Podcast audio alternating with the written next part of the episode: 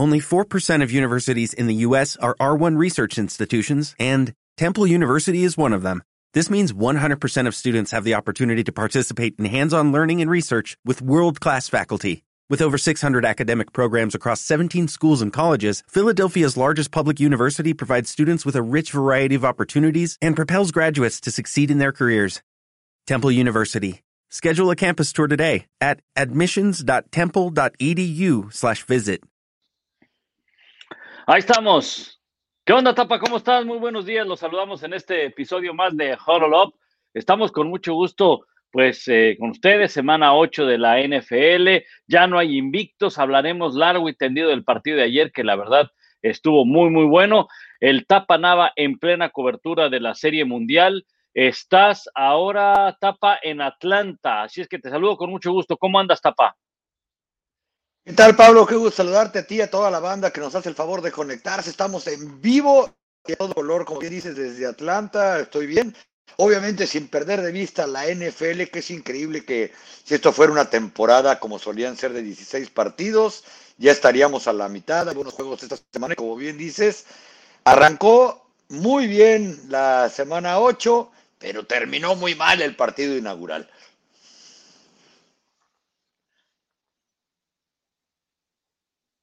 Y sí, definitivamente terminó, terminó eh, muy, muy mal. Eh, sobre todo, perdone, aquí estaba haciendo algunos ajustes. Ahora sí, ahí, ahí ya me escuchas, Tapa. Estaba, estaba teniendo una retroalimentación ahí con el canal de YouTube. Pero bueno, este, sí, yo decía, ¿qué onda con el Tapa? Veo que sigue hablando y está callado.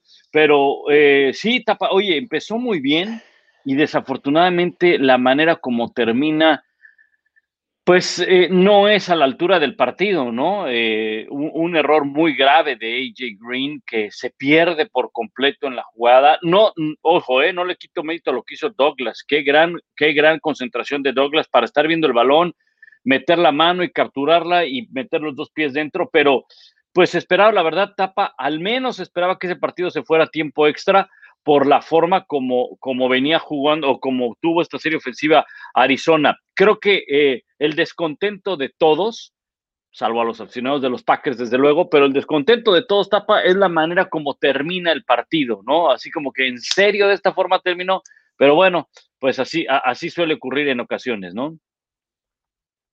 Sí, iba a ser una remontada épica, ¿no? El, hay que recordar, esa serie ofensiva comenzó a media yarda del end zone del los propios Cardinals. El mismo Yegrilla había hecho una atrapada de 23 yardas buenísima cuando parecía que ese equipo no iba a salir de siquiera de su propia yarda 20, por un lado. Por otro lado, pues cuando al entrenador Cliff Kingsbury o a Kyler Murray le preguntan en conferencia de prensa porque AJ Green no habló con los medios después de la jugada, entonces ahí te das cuenta de quién fue muy probablemente el error, pues ninguno de los dos supo decir que había pasado, ¿no? Y tampoco querían echarlo bajo del autobús a su compañero, un veterano de nueve temporadas en la NFL, que en mi opinión se equivocó de jugada, parecía que él pensaba que iba a hacer carrera, ¿no? Estaba completamente de espalda al balón, como si estuviera pensando bloquear. Si él se hubiera cortado hacia afuera, donde supongo que Kyler Murray esperaba que estuviera, iba a ser un pase prácticamente perfecto al lugar, como bien dices, Douglas hizo una gran, gran intercepción porque nunca perdió de vista el balón, porque se concentró, pero eh, lástima, digo, para los que les gusta el fútbol americano en general, porque para los fans de Green Bay pensar que ponen una estatua por ahí, tanto a Green como a Douglas, pero finalmente se acabaron los invictos, había sido un buen partido, sobre todo creo que en la segunda mitad, y mi respeto, y no hay que quitarle mérito a Green Bay, a Aaron Rodgers, sí. Porque de nueva cuenta, ¿no? Con cuatro frijoles hicieron frijoladas y hasta rellenitas de carne, vamos a decirlo así. No estaba Devante Adams, no estaba Allen, no estaba buena parte de los que son sus armas principales y el mismo Rogers lo dijo al final del partido. Sí, sí, eh, eh, yo creo que yo, yo creo que sí eh, destaco lo de lo de Aaron Rodgers, lo que tú dices, destaco el juego terrestre eh, sobre todo el planteamiento que puso Lafleur para eh, tratar de explotar a sus corredores, a Jones, a Dillon, pero sobre todo cómo hubo, hubo una serie ofensiva si no mal recuerdo es cuando se ponen 24, una de las series ofensivas donde anota eh, Green Bay, donde en cuatro jugadas consecutivas al menos le dio el balón a cuatro jugadores distintos. Le pasó a la, cerrada y vino un jet sweep con un receptor, Dillon y luego Jones. Entonces, esa es la manera como puedes suplir la ausencia de dos jugadores bien importantes, Adams y, Lazard, ¿no? Entonces, eh, ahora, eh, la defensa de, Green Bay, muy destacada, qué buen trabajo, limitar un ataque tan explosivo como el de Arizona, aunque pues al final se le estaban ahí, este, se le estaba haciendo bolas el barniz, ¿verdad? Pero este, se le estaba haciendo se les estaba pegando el arroz al comal o a la olla, pero entonces, este, eh, pero al final, al final creo que pudo contener durante gran parte del partido a esta ofensiva de, de, Arizona. Hay cosas que destacar de ese partido. Uno de los puntos es que Arizona venía a tapa de dos partidos donde había permitido 115 yardas por tierra en los últimos dos partidos. Claro, el anterior había sido contra Houston quizá no es un buen parámetro, pero previo a eso había sido contra Cleveland, que corren muy bien el balón. Pero antes de esas dos semanas habían permitido constantemente, semana a semana, equipos por arriba de las 100 yardas. Bueno, si nos enfocamos en estas últimas dos semanas, donde habían permitido 115 yardas por partido, eh, en estas dos semanas 115 yardas, este partido, el de ayer por la noche, les avanzaron para más de 150 yardas por tierra. Y creo que vamos a ver, Tapa, uno de los problemas que ya nos mostró la defensiva de Arizona, no solamente que les permite el juego terrestre, la ausencia de JJ Watt puede ser un factor. No se guíen solamente por el tema de que, ah, pues, pues es que ya no generaba capturas, porque alguien me puso por ahí cuando, cuando puse la nota de que probablemente se iba a perder toda la, la, temporada, dice, ya nada más estaba de adorno. No, pues yo no, yo no veo que un hombre esté de adorno cuando le mandan, y cuando le ponen dos, dos hombres para bloquear y su otro lado Jones o otros jugadores pueden hacer capturas, ¿no? Bueno, tú lo acabas de decir claramente, generar capturas no significa que tú eres el que lo va a capturar. Ese tipo estaba generando capturas, ¿por qué? Porque la presión que él mete de un lado, eh, la habilidad provoca que le tengan que enfocar lo que hace él para que otros hagan jugadas. Tú lo has dicho muchas veces, ese es el deporte en equipo por excelencia, por un lado. Y también hay que destacar, y a eso me refería cuando iba a ser una remontada épica, no solamente a esa serie de 99 yardas y media, la manera en que contuvieron a Green Bay en la última serie ofensiva de, o la penúltima oficialmente a 10 centímetros de que anotara touchdown cuando ya lo había marcado, bien regresada por los árbitros la anotación a que fuera en realidad segunda, segunda y gol o primera y gol, no me acuerdo exactamente, creo que fue primera y gol, y de tener cuatro veces ahí a centímetros a una ofensiva en la que, como bien dices, al no tener a, sus dos receptores principales, por lo menos dos abiertos principales, Aaron Rodgers llegó a un punto en esa serie en que había lanzado eh, siete pases a receptores abiertos, había lanzado siete pases a jugadores backfield, cinco pases a sus alas cerradas, eh, diversificando el ataque, pero ahora sí que ya no supieras por dónde te llegaba lo duro, sino lo tupido, ¿no? Eh, pero cuando más contaba, la defensa de, de los, Arizona Cardinals, se fajó y se fajó aquellos bien para que después viniera y tristemente para ellos, reitero, pues no pudieran anotar. ¿no? Aaron Rodgers, desde aquel de cálmense, si apenas va un partido de temporada después de que los aplastaron en el juego inaugural, ha cumplido con su palabra, ¿no? ¿Cómo nos recuerda aquella vez que dijo en el 2014, relax, relax, relax, este, o cuando fue campeón que ponía el que ponía que tuviera su, cinturón de campeón mundial de boxeo. Este, el tipo sabe de lo que habla, eh, el tipo se prepara como nadie, anticipa como nadie, y reitero, con cuatro frijoles, se avienta unas enfrijoladas que ya quisieran en el tax, si es que todavía existe, como cuando nos íbamos de pintura en la preparatoria, ¿no? ¿Cómo este, crees? Para Yo no platicar del juego que venía el sábado. Yo lo dije porque me platicaron que eso sí, existía, pero la verdad... Eso hacían, ¿no?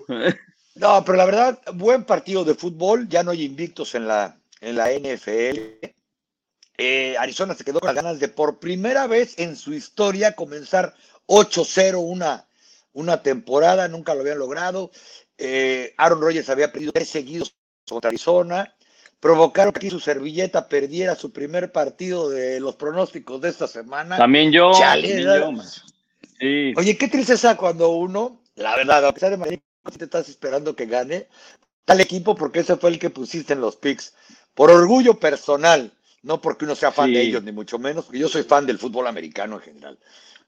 Exacto, exacto. Este, lo que, mira, ya que entras en el tema de los picks, me encanta, ¿no? Porque la gente de inmediato está esperando así en cuanto termine el partido para. Dice, no, ya está tu odio a los Packers, ¿no? y ya fallaste el primero, ¿no? Este, que por cierto, así a veces, muchas veces así los leo los comentarios. Viruega, ya fallaste el primero, ¿no? Cuando leo un comentario así se me viene así a la mente, ¿no? Este, lo que, me, lo, lo, que eh, a veces me da risa es, fallamos tres, cuatro, cinco a la semana, cinco a la semana, pero cuando, cuando, cuando aciertas diez no hay nadie, va, no hay nadie que, esté bien, Viruega, acertaste diez, ¿no? Bien, este, acertarte once, tapa, ¿no? Oye, la semana pasada, de 13 partidos, acerté 10, ¿eh? por cierto, he visto que nadie me felicite en redes. No, por eso, por eso yo ahora les contesto, ahora les contesto. Fallaste, Viruega. Les digo, espero, espero tus comentarios cuando haya aciertos, cuando haya... Está bien. Saludos. Pero bueno, la verdad es que hubo el juego.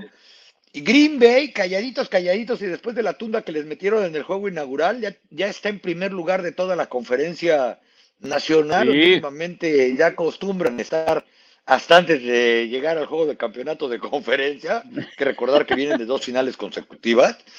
Eh, es el mismo equipo de que se quejaba Aaron Rodgers eh, que no le hacían caso, cómo reforzarlo y traer. Y a su compita que le trajeron, pues la verdad es como si no existiera, ¿no? Randall Cobb no está teniendo precisamente un impacto desde que salió de Green Bay a Dallas, luego a Houston. Pues la verdad es que no, no trae mucho, vamos a decirlo de esa manera, pero este equipo encuentra maneras de ganar. Y ayer, claro. una gran jugada que casi siempre sucede en la NFL, con, oye, e, eso de AJ Green, hace tiempo que no lo veía, yo creo que desde Tiny, ¿no? Cuando mandaba a su Morris se le olvidaba la jugada o este... Sí, pero, sí, sí. Oye, la cantidad de... La Te dije que era para Flat. ¿Eh? ¿Eh? ¿Eh? Ah, hubo, un meme, hubo un meme buenísimo Ajá, que, Green volteando así para arriba, ¿no? Y entonces abajo, abajo aparece como que un gráfico del Xbox o del PlayStation cuando se desconecta el control, dice, control desconectado, una cosa así, o sea, en, otra, en otra onda AJ Green. Oye, dice Abraham Alvarado, gracias a todos los que están mandando sus mensajes, ahora estamos en vivo y, este, y están ahí cayendo muchos, muchos mensajes y los vamos a ir pasando. Eh, sin mencionar a muchos, pero los vamos pasando. Las preguntas, pues con mucho gusto, este, las trataremos de contestar. Abraham Alvarado, ¿por qué no decidieron patear directo? Pues porque tenían tiempo para anotar y siempre vas a querer ganar el partido, como, como Green Bay lo hizo, tapa en esa cuarta oportunidad y en la yarda uno, este, como se complicó el partido, entonces muchos dicen, no, fue un gravísimo error que Green Bay, que, que, que Green Bay haya jugado en esa cuarta oportunidad. Estás a centímetros del touchdown. Tienes a Aaron Rodgers, tienes un equipo que ha dominado por tierra, tienes una ofensiva que ha dominado en, gran parte del partido. No te la vas a jugar en cuarta y una para asegurar la victoria. El gol de campo no les, no les aseguraba el triunfo, se iban a poner 27-21. Eh, entonces, yo siempre me la voy a jugar en cuarta y una, dependiendo muchas situaciones, pero en esta, en esta específica, era clavadísimo que te la tenías que jugar. Y más bien hay que destacar, tapa la gran acción del defensivo de Arizona que le desvía el pase a Aaron Rodgers. Ahora, no concretó la ofensiva, estaban encajonados, tercera y diez en la yarda dos y les hacen un primero y diez de 15 yardas. O sea, eh, eh, eh, la defensiva de Green Bay ahí empezó a complicarse el partido en una situación donde los tenían más que encajonados, ¿no? No, coincido contigo, no, Green Bay se le iba a jugar porque aparte estaban moviendo el balón a placer, sobre todo en jugadas de corto yardaje, ¿no? Estaban mandando mucho pase a los receptores abierto prácticamente dos, tres yardas de la línea, con bloqueo que llegaba desde la línea ofensiva para quitarle el primero y terminaba siendo ganancia de 6, 7 yardas cada jugada. Aaron Jones, tú lo dijiste, estaba corriendo el balón, AJ Dillon estaba corriendo el balón. E, ellos sabían además lo que trae Arizona y lo vimos, una serie ofensiva de lado a lado, la última.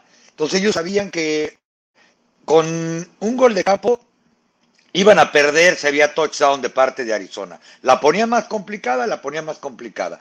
Ahora, Arizona pues tenía que ir por el tocho porque tenía tiempo para empezar. Dos, eh, pues nunca sabes, así tengas como ellos uno de los mejores pateadores que ha habido en la última época en la, en la NFL, pues qué va a suceder, si lo va a meter o no lo va a meter. Y reitero, yo creo que si AJ Green no se equivoca o no se le olvida la jugada o no sé qué habrá pasado, porque dudo mucho que haya sido del coreback, porque además todos los linieros se pusieron en protección de pase, que hayan salido a bloquear. Eh, todas las indicaciones y por los comentarios que hicieron Kyler Murray y el head coach Cliff Kingsbury, indica que se equivocó AJ Green. Nunca vamos a saber qué hubiera sucedido, pero esa banderola, a donde la puso y por la reacción del esquinero, yo creo que era touchdown. Sí, la idea era precisamente que regresara AJ Green y, que atrapara que atrapara ese balón, ¿no? Entonces, este, tenía oportunidad, ¿no? Eh, muchos creen que a veces cuando tú bien dices no sabemos qué hubiera pasado, siempre es eh, el pensar del lado eh, positivo, ¿no? Y, ya ves lo que yo digo, bueno, si vas a modificar una, una cosa, pues entonces tienes que modificar otra hacia, hacia el otro lado, ¿no? Hacia el gol de campo que pudo haber fallado Green Bay en caso de que se lo hubieran jugado en cuarta por un gol de campo, ¿verdad? O, o, en que lo hubiera soltado AJ Green y hubieran anotado el gol de campo y el partido se hubiera ido a tiempo extra, o que el gol de campo lo hubiera fallado también Arizona y hubiera perdido un gol de campo. Entonces, si vas a modificar hacia un lado, modifica hacia todos los escenarios, no hacia el que te convenga o hacia donde hayas puesto tu lana, porque realmente mucha gente ayer se molestó porque seguramente le puso una lana, ¿verdad? Y entonces pues no les gustó el final, incluso este, pues ya sabes, las mismas barbaridades que uno lee de que no, la NFL estaba vendida y Las Vegas puso manos. Y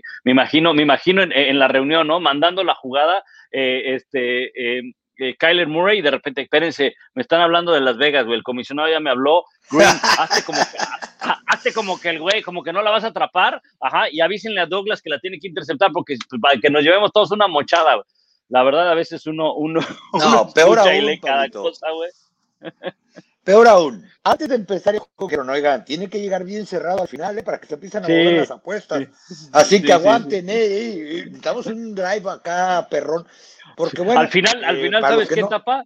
Al final también seguramente le dijeron a Rogers, oye, rífate, canal, o sea, no te vayas a tirar en la yarda uno, no, tú aviéntate, rífate. Y entonces seguramente Rogers en la reunión que tuvieron le dijeron, oye, pero si me lastimo, no te preocupes, con la lana que te vas a ver de las apuestas, te vamos a poner brazos biónicos, güey, y todo, güey. Pero tú rífate, tú rífate, güey.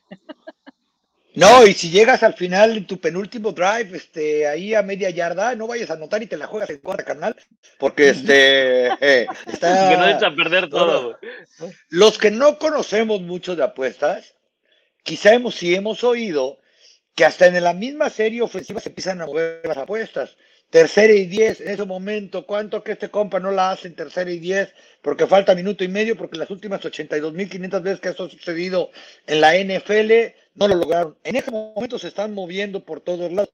Oye, si ya ves que hay casas de apuesta que ya tienen sus agencias de relaciones públicas, y no es que todas, me llegan algunos correos de algún par de agencias con casas de apuestas bien serias. Ayer comenzaron las apuestas durísimas. ¿A qué universidad va a ir el sobrino de Peyton Manning, Arch Manning, imagínate de qué estamos hablando, ¿no? Pero bueno, lo que vimos ayer creo que es el reflejo donde están probablemente dos de los mejores equipos que hay en la conferencia nacional que definieron el juego hasta, hasta el final, que en una primera mitad no podían mover tanto el balón, porque por eso los dos son los dos de los mejores de la conferencia, el juego llega cerrado al final, y ahora no hay absolutamente ningún invicto en la NFL. Green Bay en cabeza de los playoffs comenzarán el día de hoy. Ojo, eh, cálmense que apenas estamos a la mitad de la temporada o un poquito menos. Como les digo a todos, pues yo creo que la mitad de la temporada va a ser cuando la semana eh, estemos en esta semana y lleguen al tercer cuarto, ¿no? Como en el béisbol, que en la entrada, en la parte baja de la quinta es la mitad del juego, que son claro, 17 y no son pares.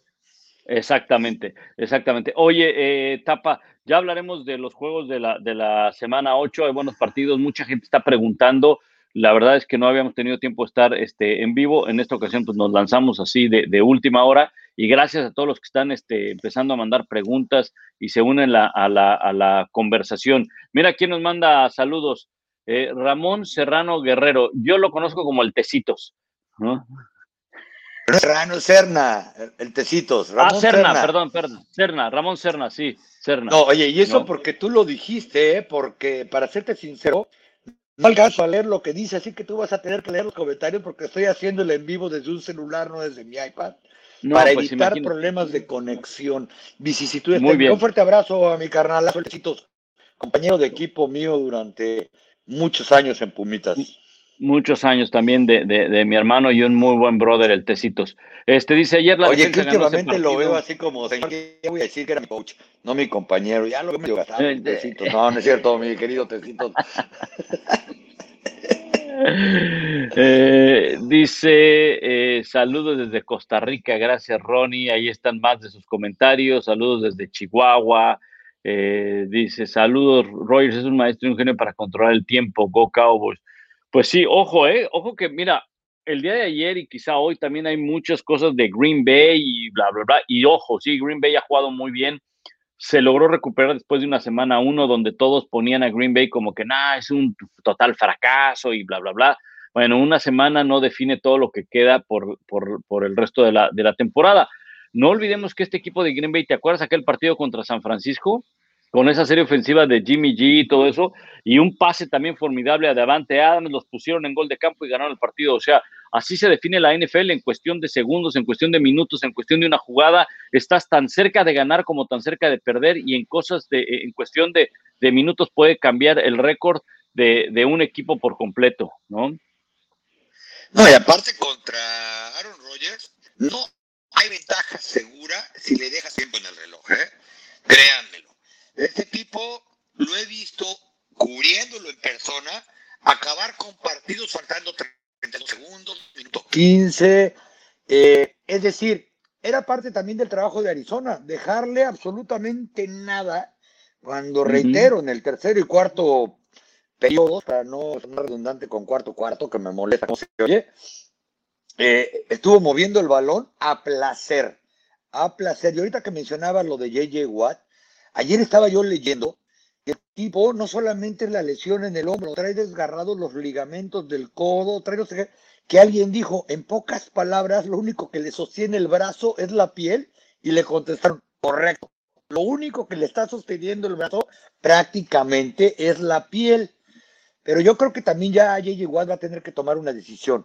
En los últimos, desde el 2016 a la fecha, ha faltado 38 partidos. Son demasiados demasiados partidos. El año pasado eh, jugó casi temporada completa. El anterior este, jugó un juego. Es decir, yo creo que hasta por su bien y salud va a tener que tomar una decisión con respecto a su futuro. No se va a hacer más joven de aquí a que, de aquí a que termine la temporada. Eh, es decir, qué tristeza porque otra vez está teniendo un gran, gran año. ¿eh? Sí, sí, eh, eh, y creo que el cambio, el haber salido de Houston, el haber llegado a Arizona, el, el, que Arizona estuviera eh, con marca de 7 y 0, ahora con tan solo derrota, pues obviamente le daba, unas, le daba esperanza. La verdad es que yo creo que nadie nos imaginábamos que Arizona iba a estar con el marca de 7-0, ¿no? Entonces, todo eso, pues desde luego que motivan a un jugador y iba a ser un, pues un reinicio para, para JJ Watt con posibilidades de un equipo de postemporada y desafortunadamente, bueno, pues eh, no se ha confirmado que está fuera de la temporada JJ Watt tapa, pero es casi un hecho, ¿no? Es casi un hecho, según lo reportaba Adam Schefter, tiene que ser operado y muy probablemente va a estar fuera por el resto de la temporada. Y pues yo creo que estaríamos viendo ya lo último de JJ Watt, porque tú bien dices, independientemente de, que las estadísticas tampoco ya no reflejan una presencia, aunque no deja de generar atención, pero ya no, lo, ya no puedes contar con él y seguramente no sale barato, ¿no? Entonces, pues ahí es donde tiene que venir la decisión lamentable para gente general, si sabes qué, pues eres bien buena gente, porque la verdad lo es, pero ya en el, en el campo no me rindes y entonces yo no contrato buenas personas, yo contrato buenos jugadores, ¿no? Porque pues, entonces, sí, sí, la verdad, o sea, no se pueden contratar buenas personas porque si, si se trata de contratar buenas personas, pues vámonos a una iglesia, vámonos a una catedral y todo eso. Y, este, y bueno, mira que ahí luego también a veces no hay tan buenas personas. Pero entonces, no, entonces contratas buenos jugadores de fútbol americano y que te puedan rendir. Y creo que ya JJ Watt ya está lejos de eso, ¿no? Okay, round two. Name something that's not boring. laundry? Ooh, a book club. Computer solitaire, huh? Ah, oh, sorry, we were looking for Chumba Casino. That's right. ChumbaCasino.com has over 100 casino style games. Join today and play for free for your chance to redeem some serious prizes. ChumbaCasino.com. No purchase necessary. Full prohibited by law. 18 plus terms and conditions apply. See website for details. With lucky landslots, you can get lucky just about anywhere. Dearly beloved, we are gathered here today to. Has anyone seen the bride and groom? Sorry, sorry, we're here. We were getting lucky in the limo and we lost track of time. No, Lucky Land Casino, with cash prizes that add up quicker than a guest registry. In that case, I pronounce you lucky. Play for free at LuckyLandSlots.com. Daily bonuses are waiting. No purchase necessary. Void where prohibited by law. 18 plus. Terms and conditions apply. See website for details. Hey, yo creo que ya estamos, como bien diciendo, lo último parece que lo van a operar entre lunes y miércoles de la próxima semana. Sí. Después de todo lo que vi que le estaba pasando en esa extremidad, ya que regrese a jugar en la semana 14, le levanta un monumento al doctor y a, y a, él mismo, ¿no? Y si van a contratar unas personas, que también hay jugadores que son buenas personas y cobran un billetón, son buenas personas hasta el día que se sientan a negociar. Ahí el dueño claro. no fue tan buena persona. Ah, por ahí el ya espectáculo. No. Que lo haga por el espectáculo, no se quiere en el circo, ¿no? Sí. Este, sí, porque sí, estos tipos no van a firmar por poco dinero y JJ Watt no va a firmar por poco dinero. No, definitiva, definitivamente que no. O sea, y, y tampoco no se trata, eh, a veces, eh, eh, me voy a incluir, ¿verdad? A veces pensamos que eh, la NFL es así, ¿no? Oye, pero es que mira lo que hace para la comunidad y, es que vale la pena tenerlo y es que si él aceptara una reducción de su contrato, de su salario, no la va a aceptar. O sea, hay jugadores que sí aceptan recibir menos dinero, ¿verdad? A cambio de, estar en un equipo como Tampa Bay, que puede tener posibilidades de volver a ser campeón y, y, y demás, pero no te van a regalar el, el, trabajo, o sea, eso no te lo van a regalar definitivamente, ¿no? En lugar de cobrar 15 millones, o bueno, vamos a poner, en lugar de cobrar 7 millones, bueno, cobrarán 5, ¿no? Pero, pues, o sea, no, no es que de 7 se bajen a un millón y digan, no, pues está bien, y, y, y los otros dos dámelos en, en, bonos de despensa o en vales de gasolina, no. vales de gasolina. Oye, no, pues, ¿sabes qué? Que también ellos han visto una, esos que medio se rebajan el salario lo ven como una inversión. Vamos a decirlo con un par de linebackers de Tampa Bay, que dijeron, bueno, vamos a cobrar un poco menos, pero ¿por qué creen que sus contratos son por un año?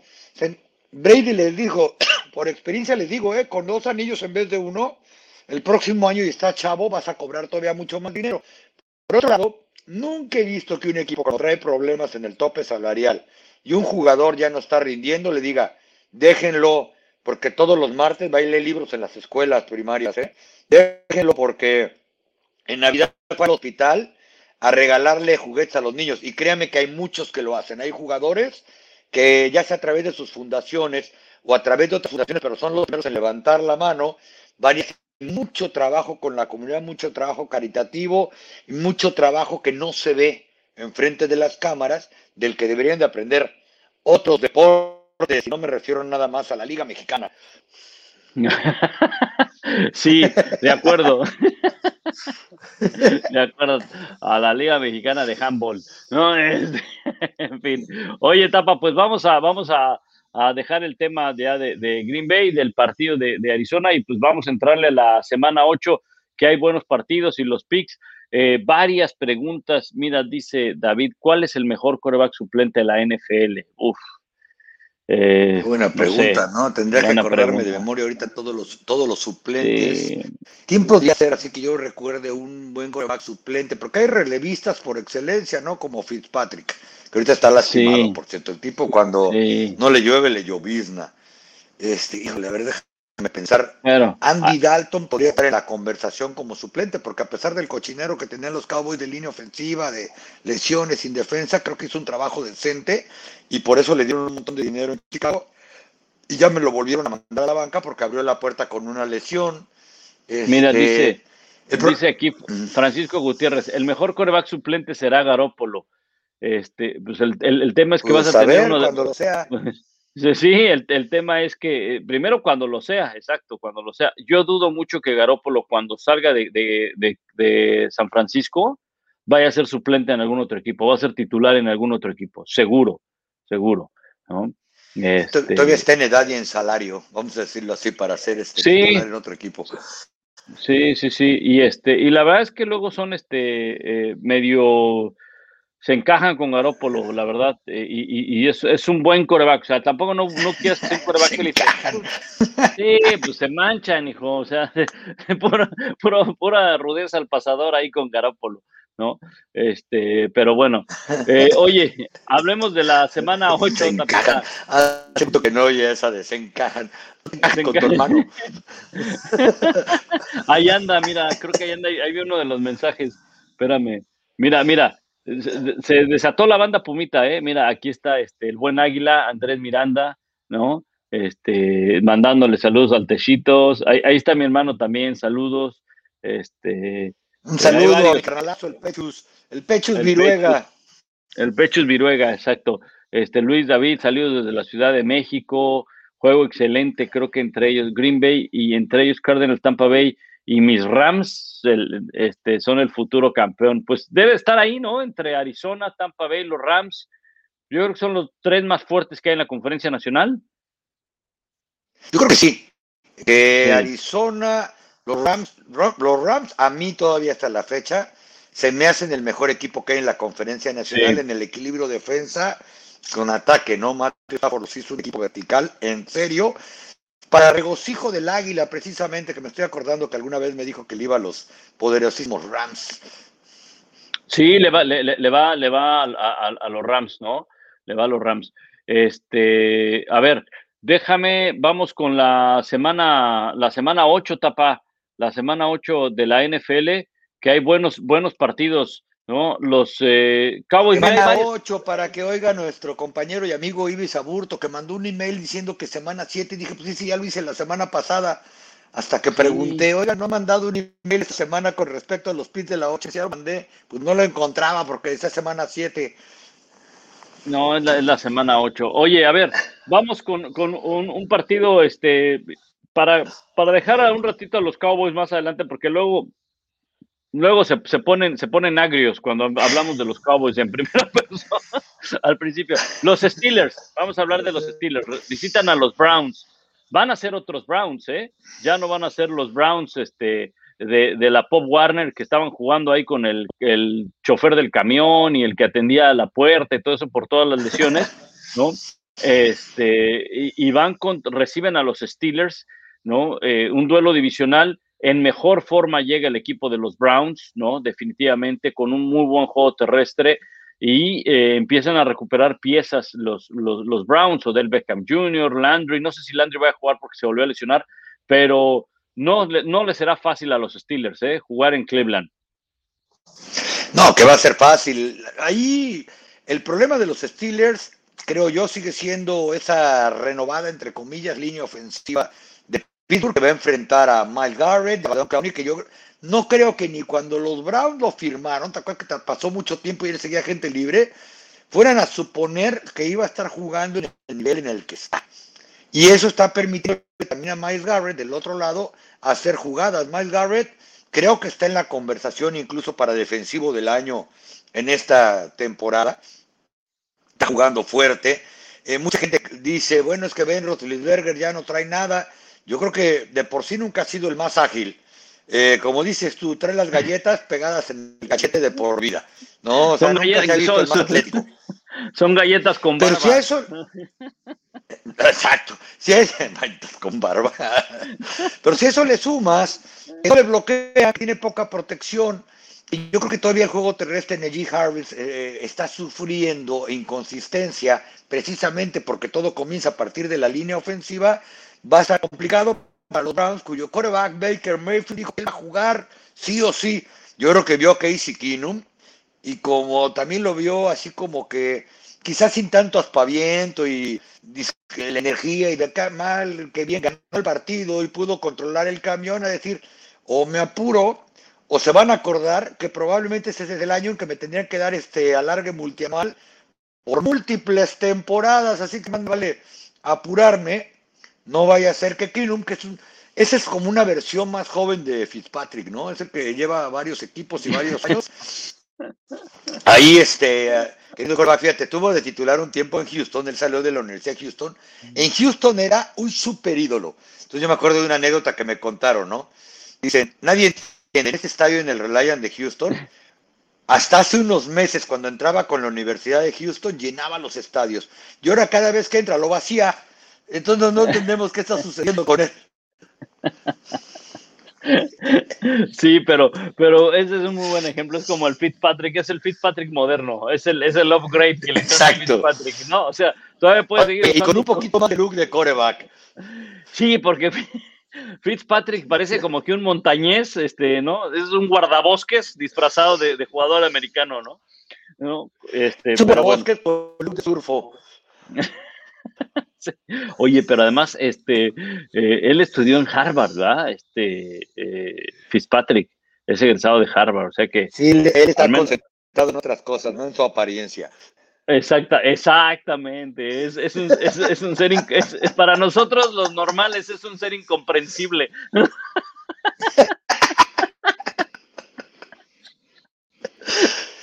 Muy bien. Pero bueno, Oye, bueno, así bueno, que buen ver. partido este, Pablo, de los Browns contra los Steelers. Sí, la serie la tiene ganada los Steelers 75-61, 75 victorias, 60 perdidos y un empate. Los Steelers han ganado dos de los últimos cuatro partidos. La última vez que jugaron ahí en casa de los Browns, eh, ganaron los Browns 24 a 20. Eh, hace un par de años, ¿se acuerdan? Fue cuando eh, Garrett le dio el cocolazo a, a Mason Rudolph, ¿no?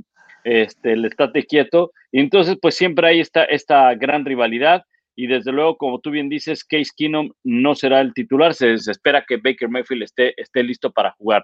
Oye, eh, dice. Oye, y perdón, Ajá. rápido, Mayfield, así como lo ven, está buscando su tercera victoria consecutiva sobre los Steelers, que nada más para que se den una idea por dónde han dado las temporadas de los Browns, sería el primer coreback que los derrota tres veces seguidas desde Bernie Kosar en los 80. Mira nada más, desde Bernie Kosar, tú. O sea, Johnny Mansell no. Johnny Football para la banda. Johnny Football. Yo creo que solo jugó uno o dos partidos contra los Steelers, no más. Bueno, Baker Mayfield, futuro boss de los Browns. Bueno, siempre es, siempre es más fácil pronosticar lo negativo, ¿no? Eso tenlo por seguro. Este, dice Gustavo Martínez, ya llegué, camaradas, vientos. Mira, se ve con buen ánimo, Gustavo. Suerte, qué suerte. Oye, se sí. acaba de llegar y tiene el, tiene el icono de los Cardinals, se acaba de perder todo el chorizo que aventamos de su equipo. Sí, bueno, pues que al rato lo revise en el canal de YouTube, ahí, ahí está, ahí se queda ah, es cierto. estamos en vivo. Hay, hay, hay, que lo revise Gustavo, este, se me hace que amaneció con, con, cruda de derrota, por eso es que no, no pudo estar más temprano. Y la verdad es que tampoco no había, no había un aviso de que íbamos a estar a esta hora, tapa. A la mera hora dijimos, ¿qué onda va? Y como tú estás en plena cobertura de la Serie Mundial, pues dijimos, va, nos los echamos de una vez en vivo. Por cierto, hay varios que reportan de la señal del Tapa. El Tapa está en un hotel, ajá, es, es, es, un hotel, este, es un hotel de calidad, pero aunque sea un hotel de calidad, el internet a veces más no. O menos, ¿eh? Ah, más o menos. No, no es cierto. Muy bueno. Ahora, ahora Miren, entiendo por qué. Vean, ahí está, para que vean que estoy en un hotel. Ahora entiendo por qué apuntaste hacia el cuadro, hacia, hacia la pared, la cámara tapa. Ay, déjala. No, es que no he entendido la cama. Y vino ah, a tocar hace rato la señorita. Oye, estos hoteles, les voy a decir algo. Yo no entiendo por qué se supone si en la pandemia todo lo tienen que desinfectar mejor. En todos los hoteles salen ahora con que ya no hacen el, el quehacer todos los días. Qué bonita manera de ahorrarse personal y billetes. Pero bueno, oigan, no tengo buena, buena señal entonces. Según yo, no se está congelado el día de hoy. Dice, dicen ahí por ahí eh, eh, nuestra amiga Elba Jiménez que por, por eh, en ocasiones se corta, pero este, pero no, yo creo que yo tengo que escuchar bien. Si hay alguien que, que vea que se tapa se, se, se, está cortando el audio o algo así, pero bueno, eh, nos los decía este nuestra buena amiga. Que así hablo, cortadón. Elba Jiménez. Es que es cortadón, es cortadón. Oye, bueno, a ver. Es otro, Elba otro, Jiménez, nuestra colega y amiga. Sí, claro, sí, sí, sí. Ah, mira, un saludo para ella, soy su fan. Sí, exacto, exacto, yo también soy su fan. Este, un saludo. Este, me mandó, me mandó un mensaje, no lo mandó por el chat de aquí del, de, del, de, de, la plataforma, pues, sino me mandó un WhatsApp y me dijo, oye, creo que el, el, el audio del tapa como que se corta un poco. Y le digo, así habla. es que se me están pegando los platinos. Sí, tú tranquila, tú tranquila. Ya, este, los tambores, los tambores, ¿te acuerdas? No faltaba el mecánico pasado de la ANSA, ¿verdad? Que cualquier ruido en la llanta decía, mmm, los tambores, jefe. ¿No? No, un saludo para ella y esperemos que no se esté cortando, porque según yo, por eso ahora, para evitar problemas o desaguisados con el internet, me estoy conectado a través de un teléfono con la línea del hotel. Es más, hasta pagué mis cinco dolarotes más para tener mejor velocidad y con la señal también del, del celular. Sí le perdí el amor a cinco dolarotes, ¿eh? Muy bien, Tapa, muy bien, muy bien. Oye, bueno, aquí están este, algunos de nuestros de, nuestros picks que semana a semana los ponemos. Tapa, ¿tú vas con este, tú vas con, con Cleveland o con Pittsburgh? Ya, ya no te pregunté. Browns, creo que los Browns van a ganar este partido, ya lo dijimos por qué.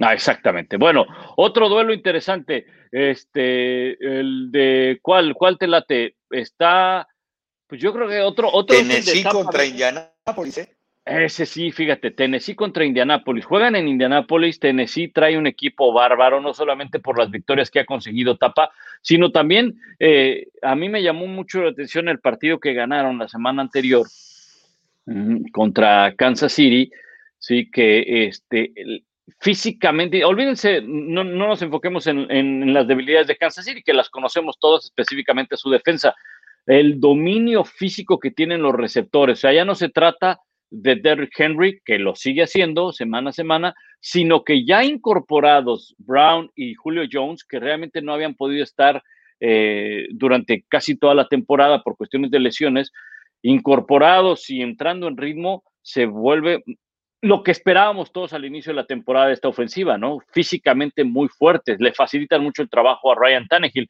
Imagínate que no tenía coreback porque se me lesionó Russell Wilson y no, quedó, no, no tenía otra opción y dije, no, pues voy con Ryan Tannehill. Y, fue el artífice de la victoria en mi fantasy la semana pasada, eh, porque tienen eso, tienen físicamente son muy difíciles de, de derribar los receptores abiertos y ya sabemos de Henry lo que hacen. No, si se trata de un balón dividido o de un balón en el aire uno contra uno, quiero ver que es el esquinero guapo que le va a ganar un balón a AJ Brown, a Julio Jones o cualquiera de los receptores de ese equipo, que todos tienen cuerpo de alas defensivas o de linebackers, ¿no? Para empezar. Por otro lado, son receptores muy, muy rápidos y con mucha habilidad para estar concentrados y poner los pies en el piso. Eh, yo creo que si algo ha hecho grande a Julio Jones o AJ Brown son esas trayectorias hasta afuera porque alcanzan a bajar. Digo, aparte que están altísimos, ¿no? Sí creo que este partido va a ser bueno porque tú lo acabas de decir, es un equipo físico, Derrick Henry con una, una, tarde promedio de las que acostumbra tener, en media temporada va a llegar a las millardas. El tipo está teniendo una temporada salvaje una, una vez más, cuando todos tenemos tiempo esperando en qué momento por tanto golpe viene, viene el declive. Pero ojo, ¿eh? Enfrente va a tener a unos Colts que han ganado los últimos tres partidos de manera consecutiva, que si sacan una victoria aquí entran en la conversación sin problema, porque apenas estamos llegando a mitad de temporada, para el título divisional que siempre se esperó que lo pelearan con Tennessee. Cuando estos tipos empezaron eh, con 0-4, pues todos estábamos asustados, ¿no? Carson West está jugando su mejor fútbol americano, yo creo, desde la temporada en 2017, cuando llegaron al Super Bowl los Philadelphia Eagles, cuando tristemente le rompieron una rodilla y tuvo que entrar todo demás. Es historia, tiene de regreso a su guardia Quentin Nelson, eh, Jonathan Taylor eh, ya está corriendo otra vez. Es decir, como que este equipo, a partir de que vieron que Carson West está entrando en ritmo, no sé si se siente más cómodo, ya, realmente está sano por completo de todos los males que lo aquejaban, incluyendo el mental, porque tú acuérdate que salió de Filadelfia con cualquier cantidad de problemas, hasta con sus compañeros de vestidor. Pero yo no descartaría un muy buen partido y la defensa de los Colts está por fin jugando como se esperaba, ¿no? tienen un linebacker, se me fue ahorita el nombre, el tipo juega por todos lados del campo, y les digo, ¿eh? no me acuerdo ni cómo se llama, pero el tipo está físicamente, me refiero en cuanto trata de taclear uno a uno, claro, no se va a echar a Derrick Henry a media yarda de que no lo hace nadie, pero el tipo puede taclear absolutamente todo. Darius, Darius Leonard, número 53, ¿no? Darius Leonard, exactamente. Darius, Leonard, sí, es, es, es, eso. Eh, te digo, yo, yo tengo ahora sí que fresco a, a, los Colts porque me ha tocado en, en las últimas dos o tres semanas, en domingo o en lunes por la noche, y he visto lo, todo lo que comentas, Tapa, todo ese progreso del hecho de tener ya de regreso a Nelson en la línea ofensiva, eh, corren mejor el balón, Jonathan Taylor lo involucra no solamente en el juego terrestre, juego aéreo, utilizan bien a las alas cerradas. En el último partido ahí cometió un error eh, eh, Carson Wentz. Más que un error, eh, pareciera en la jugada que él como que quiso aventar el balón, ¿verdad? Y, eh, y le pegan al balón, incluso eh, algo bien curioso, me decían precisamente, ah, pues precisamente esta, Elba Jiménez me decía, oye, ¿por qué en las estadísticas del partido eh, aparece como balón suelto y no pase interceptado, porque parecía que él había aventado el balón a su compañero y se lo habían interceptado. Eh, y ya después nos mostraron una toma los de NBC, donde se ve que le pegan al balón y sale el balón hacia adelante. Eh, entonces era un balón suelto. Por eso es que en la estadística se marcó como balón suelto. Como quiera que sea, eh, ese tipo de errores Carson Wentz los cometía mucho en, Filadelfia. No protegía el balón cuando estaba cruzando eh, la zona esta de tráfico, cuando trataba de salir de, la bolsa de protección.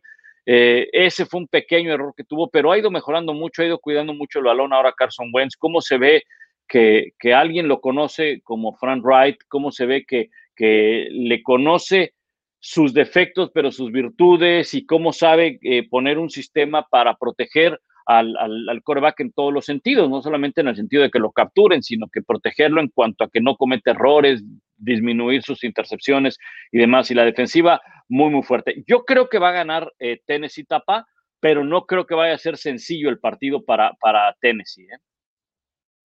Y coincido contigo, yo creo que Tennessee tiene que ser favorito, pero creo que Indianapolis puede competir y una y victoria de Indianapolis no sería la gran sorpresa de la jornada, ni mucho menos, pero pues sí, todo apunta a que Tennessee pueda ganar, ganar mejor, pero reitero, si llega a ganar Indianapolis, la división sur se pone buena entre estos dos equipos, porque sabemos que el descenso lo están peleando los Jaguars y los Texans. Sí, están, están, este, están buscando ahí, este, manejar están bien la, la porcentual. porcentual. Exacto, están buscando manejar bien la porcentual para no tener problemas. Oye, bueno, pues ahí está. Eh, yo tengo ganando a Tennessee 24 a 17. Seguramente tú también en los picks de, de, de aquellos, de los de primer y diez también pusiste a, a Tennessee, a los del Reforma, ¿no? Porque pueden ver los picks de, del Tapa en el periódico Reforma, eh, semana a semana los pone. Ahí estás con Aarón Soriano, le mandamos un saludo al buen Aarón Soriano también. Con Aarón, con Zancadilla, con el gran Diego Martínez, aquí también le mandamos un gran saludo, pero hasta donde me dijo Diego hace un par de días, porque no, no, he visto la tabla, y ya hay que suscribirse, la neta, los cinco dólares que tenía esta semana me los gasté en internet. Este, me, me, dice Diego que le estoy metiendo una repasada. Como debe ser, tapa, no es por presumir, pero como debe ser. ahí leve, ahí luego los atiendo. Ahí leve, ahí, ahí leve, ahí, ahí para cuando gusten tamales y tortas. Este, bueno, a ver, este, vamos con más partidos. ¿verdad? Y hablábamos de eh, Tennessee, eh, Indianapolis. Otro buen partido es Tampa Bay. Miren nada más para, para que lo tengan en claro, ¿eh? Porque luego ya siempre hablan de los Cowboys primero, ¿no? Entonces no hemos hablado de ellos, ¿ok? Tampa Bay, Nuevo Orleans. Ese partido es en Nuevo Orleans, Tampa. Eh, es un partido bien interesante porque ojo, no olvídense de que ya no está Drew Brees, ok, James Winston ha tenido ahí sus altas, sus bajas, todo eso, pero lo que está haciendo Alvin Camara, ¿no? El duelo de la defensiva de Tampa Bay contra Alvin Camara, la defensiva de Nueva Orleans contra Tampa Bay va a ser bien interesante también. Eh, viene de una semana pues muy especial de Tom Brady y Tampa Bay porque pues llegaron, bueno, Brady llegó a los 600 pases de anotación y de todo lo que se ha hablado esta semana pero el duelo, el duelo es interesante, ¿no? Las, el año pasado, Tapa, eh, Nuevo Orleans eh, ganó los dos partidos de temporada regular, el más importante, el de playoffs, pues lo ganó Tampa Bay, pero no dejan de ser los dos equipos eh, contendientes a ser los campeones de la división. Sí, te iba a decir, ¿no? El tercero fue el bueno, el que ganó Tampa Bay. Mucha gente de manera histórica, y me incluyo, se nos olvida que tienen defensa los claro. eh, Santos. Este muchacho Cam Jordan es un salvaje, tanto contra el pase como contra la carrera. Este equipo de los Saints no permite corredores de 100 yardas para empezar. Entonces, básicamente tienes que volver tu ataque unidimensional. Eh, Tom Brady va a tener que pasar, como lo ha hecho Brady, y me tiene impresionado que estaba yo viendo las estadísticas individuales, está prácticamente entre los primeros tres en absolutamente cualquier estadística. With lucky landslots, you can get lucky just about anywhere. Dearly beloved, we are gathered here today to. Has anyone seen the bride and groom? Sorry, sorry, we're here. We were getting lucky in the limo and we lost track of time. No, Lucky Land Casino, with cash prizes that add up quicker than a guest registry. In that case, I pronounce you lucky. Play for free at LuckyLandSlots.com. Daily bonuses are waiting. No purchase necessary. Void where prohibited by law. 18 plus. Terms and conditions apply. See website for details. It is Ryan here, and I have a question for you. What do you do when you win? Like, are you a fist pumper? a woohooer, a hand clapper, a high fiver. I kind of like the high five, but if you want to hone in on those winning moves, check out Chumba Casino. At ChumbaCasino.com, choose from hundreds of social casino style games for your chance to redeem serious cash prizes. There are new game releases weekly, plus free daily bonuses. So don't wait. Start having the most fun ever at ChumbaCasino.com. No purchase necessary. BGW. Void were prohibited by law. See terms and conditions. 18 plus. Eh, vamos a decir así, ¿no? El tipo en vez de hacerse más viejo se hace más joven. Que por cierto, no sé si le hizo gracia, te cuento rápidamente mi chiste a Nelson Cruz. Eh, hace dos días vi a Nelson Cruz que le dieron el, el, premio Roberto Clemente por su trabajo con la comunidad. eh, Nelson Cruz tiene 41 años y me dice, no, pues es que ahora, ahora, corro más rápido que antes. Yo lo vi debutar en grandes ligas, es buen cuate, pues estaba con los... Todavía vive en el área de Dallas. Y le digo, no, es que yo creo que tú bebes de la misma fuente de la eterna juventud que Tom Brady, no estás como Tom Brady que cada vez juega mejor y me dice, no, no, no empiezo, que veo que como estás viendo que todo el mundo anda muy delicado con ese tema, digo, bueno, pues estás de meter a la misma cámara hiperbárica, ya mejor cambiemos de tema, me dice, porque ya ves que la última vez que hablaron de eso, una lista de 150 suspendidos, dije, oh cielos, pero bueno, este, sí, sí, por más que le quería arreglar y hacerme el chistoso con él, creo que no lo, no lo conseguí. Y Brady sigue jugando a un nivel espectacular, ¿no? Eh, se supone que va a estar Rob Gronkowski ya de regreso o ya están decidiendo si puede, puede regresar, ya entrenó esta semana. Eh, y con el tiro derecho, vamos a decirlo así, que tiene McAllister contra Mike Evans, el receptor, que se han agarrado hasta trompos, casi ha llegado al, a los puñetazos en, lo, en los túneles. El juego se pone bueno, pero yo sí creo que esta semana Tampa Bay es favorito. Y miren que Nuevo Orleans, calladito, calladito, nomás ha perdido dos partidos esta temporada. ¿eh? Sí, sí, sí, sí. Este Nuevo Orleans es un equipo que, que ha tenido sus altas, sus bajas, quizá no juega como antes jugaba. Creo que Winston empieza, eh, eh, va en este proceso de, de entender, de acoplarse al, al, sistema que quieren con Sean Payton. Sean Payton es un magnífico entrenador que sabe cuidar muy bien a un coreback, no lo va a poner a hacer cosas que no, eh, o, a, o, al menos hasta en su momento, y sabe que pues su arma más importante es, es este es Alvin Camara, y eso que no han tenido a, este Michael Thomas, ¿no? El receptor, porque pues se operó y, y no ha estado desde el inicio de la, de la temporada. Oye, este, vas con entonces con Tampa Bay Tapa. Tampa Bay. Sí, yo también voy, voy con Tampa Bay. Creo que va a ganar Tampa Bay. Va a ser cerrado y creo que va a ganar Tampa Bay. A ver, antes de ir. Si algo eh, aprendí, ajá. Pablito, es a que ya no he puesto en contra de Brady nunca, ¿eh? No, ya no. No, ya no, ya, ya no, ya no. Por cierto, oye, qué Desde bueno. Que tenía como 38 años, decidí que ya no. Desde que tenía como 38 años este Brady, decidí que algún día iba a empezar a bajar su juego, pero ya me di cuenta que eso es imposible que suceda. Oye, por cierto, hablando de, de, Tom Brady, yo sé que hay mucha gente que no le gusta que hablemos de Tom Brady, tampoco le gusta que hablemos de Dallas, tampoco le gusta que hablemos de Dak Prescott, no, tampoco pues le gusta que hablemos. De, sí, no, no, pues entonces yo me pregunto, si les gusta la NFL, pues entonces ¿qué quieren, ¿de qué quieren que hablemos, no? Este, de Jacksonville seguramente, ¿no? bueno, oye, hablando de, de, eso de Tom Brady, eh, fuera de toda broma, qué buen podcast el que nos recomendó Lalo Varela, no sé si tuviste oportunidad de escucharlo, yo lo escuché sí, claro. la mitad, no, no, no, no lo he terminado de escuchar. El, el, podcast se llama Let's Go, donde Tom Brady es uno de los eh, eh, anfitriones del podcast junto con Larry Fitzgerald y un periodista que se me escapa el nombre. Bueno, eh, este último episodio que hicieron fue invitaron a varios periodistas de los Estados Unidos, los más renombrados de ESPN, de Fox, de NBC, que por muchos años han estado de, Sports Illustrated, Peter King, y en fin. Y todos le hacían una pregunta a Tom Brady, ¿no? Y, preguntas bien interesantes donde vas conociendo el lado humano de, Tom Brady y cómo se prepara y, los cambios que ha tenido a lo largo de, su paso por la NFL bien interesante el, podcast, ¿no? Y además los conceptos que tiene de, trabajo en equipo y demás. Y te, sobre todo, tapa para mucha gente que no lo conoce tan bien a Brady o que tiene esa, pues esa mala imagen o esa, eh, pues, bueno, no sé cómo llamarlo, ¿no? Que no lo quieren mucho, vale la pena escucharlo porque te habla de, de, pues primero el ser humano, el competidor que es y lo que le ha costado estar ahí, ¿no?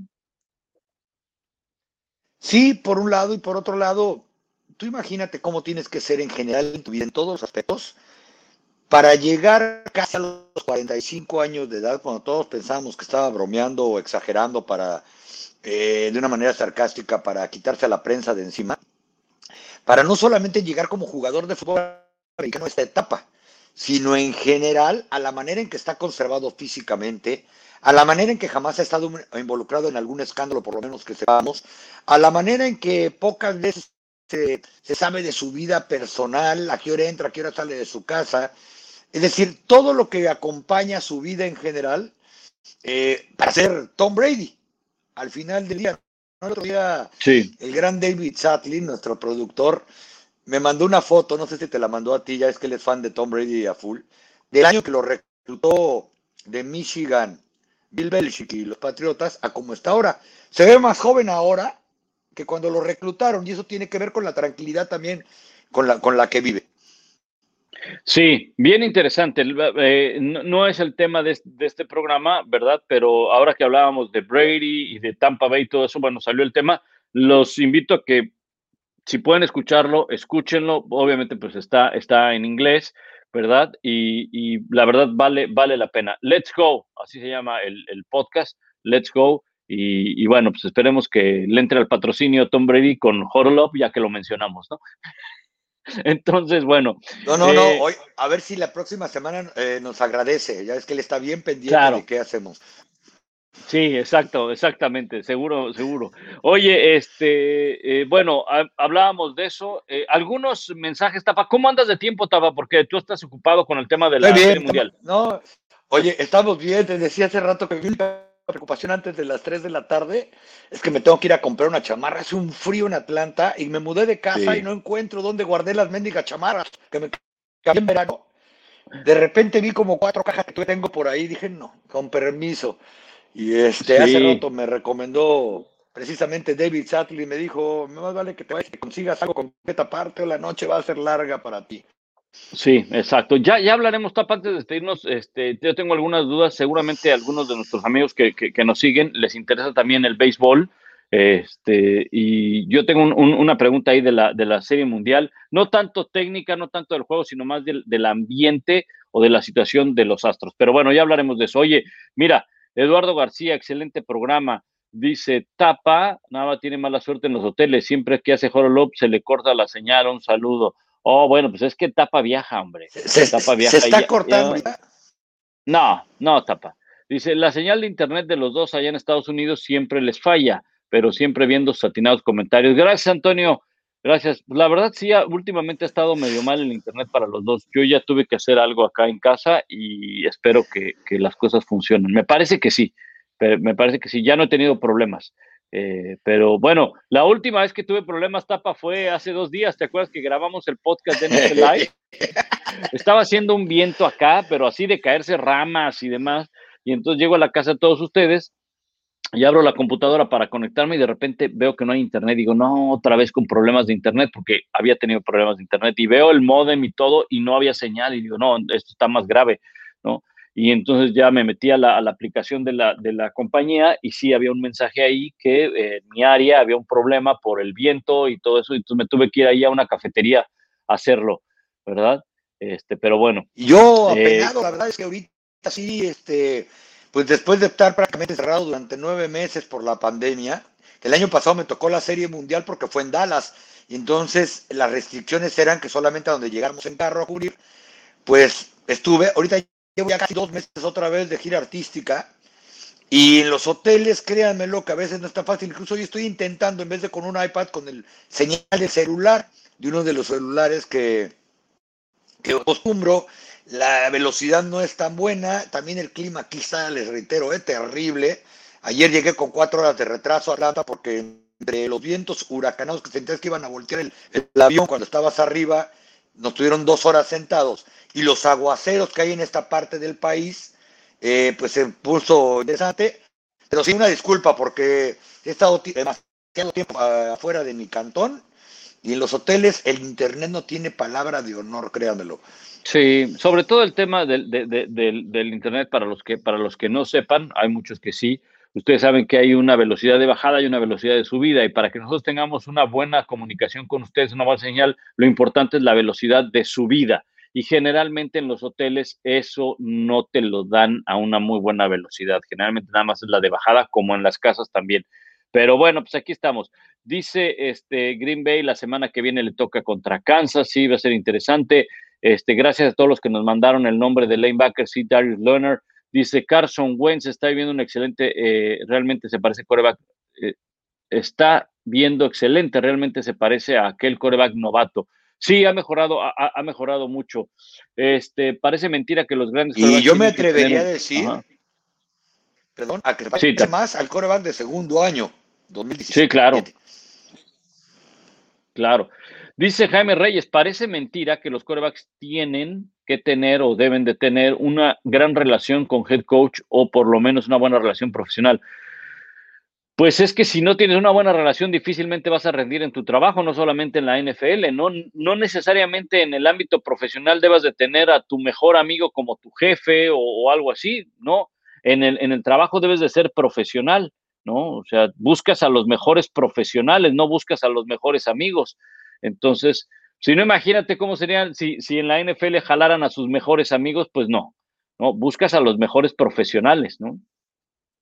Y que no dudo que suceda también, que, que buscan amigos también para poder este, tener también. a en el buen sentido. Por otro lado, ya en cuanto al NFL se refiere, es importantísima esa relación de la que hablan, hasta para montar el plan de juego, con qué se siente cómodo el coreback, qué ve, en qué momento va a cambiar la jugada sobre la línea. Hay un montón de cosas, pero sí también coincido que en particular entre coreback y head coach, o por lo menos el coordinador ofensivo, tienen que estar muy, muy, muy en la misma página, como dicen los americanos. Sí, exactamente, exactamente. Mira, dice Sarti, la, la verdadera temporada inicia en diciembre. Yo creo que la verdadera temporada, eh, yo sé hacia dónde vas, ¿verdad? Eh, eh, en el tema en cuando se empiezan a definir los equipos. Yo creo que no hasta diciembre, Tapa, yo creo que un poco antes, ¿no? Yo creo que estamos entrando en el momento en el cual ya se van a definir algunos equipos que se van a postemporada. Les voy a poner un claro ejemplo. Kansas City. Yo todavía no descarto que Kansas City pueda regresar, pero ya está prácticamente, ya se le están acabando las oportunidades a Kansas City de meterse a la pelea.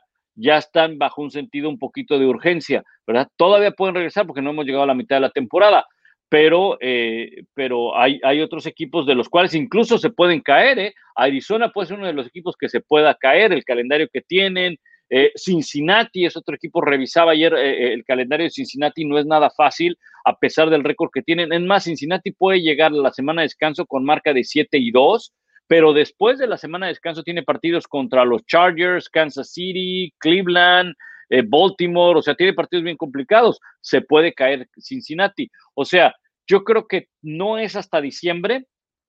Estamos entrando. Yo creo que muchos dicen que el parteaguas tapa es precisamente en la semana de Thanksgiving, de Acción de Gracias.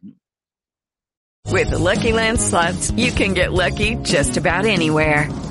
This is your captain speaking. Uh, we've got clear runway and the weather's fine, but we're just going to circle up here a while and uh, get lucky. No, no, nothing like that. It's just these cash prizes add up quick. So I suggest you sit back, keep your tray table upright, and start getting lucky. Play for free at LuckyLandSlots.com. Are you feeling lucky? No purchase necessary. Void where prohibited by law. 18 plus terms and conditions apply. See website for details. Lucky Land Casino asking people what's the weirdest place you've gotten lucky? Lucky? In line at the deli, I guess? Aha, in my dentist's office. More than once, actually. Do I have to say? Yes, you do. In the car before my kids' PTA meeting. Really? Yes. Excuse me, what's the weirdest place you've gotten lucky? I never win and tell. Well, there you have it. You can get lucky anywhere playing at LuckyLandSlots.com. Play for free right now. Are you feeling lucky? No purchase necessary. Void where prohibited by law. 18 plus. Terms and conditions apply. See website for details. Eso decía el entrenador Bill Parcells cuando tenía la oportunidad de cubrirlo ahí con los Dallas Cowboys. Decía, los verdaderos protagonistas se notan a partir de la semana de acción de gracias. Yo más, más que decir la verdadera temporada diría los protagonistas, tal cual como dijo Bill Parcells. ¿Por qué?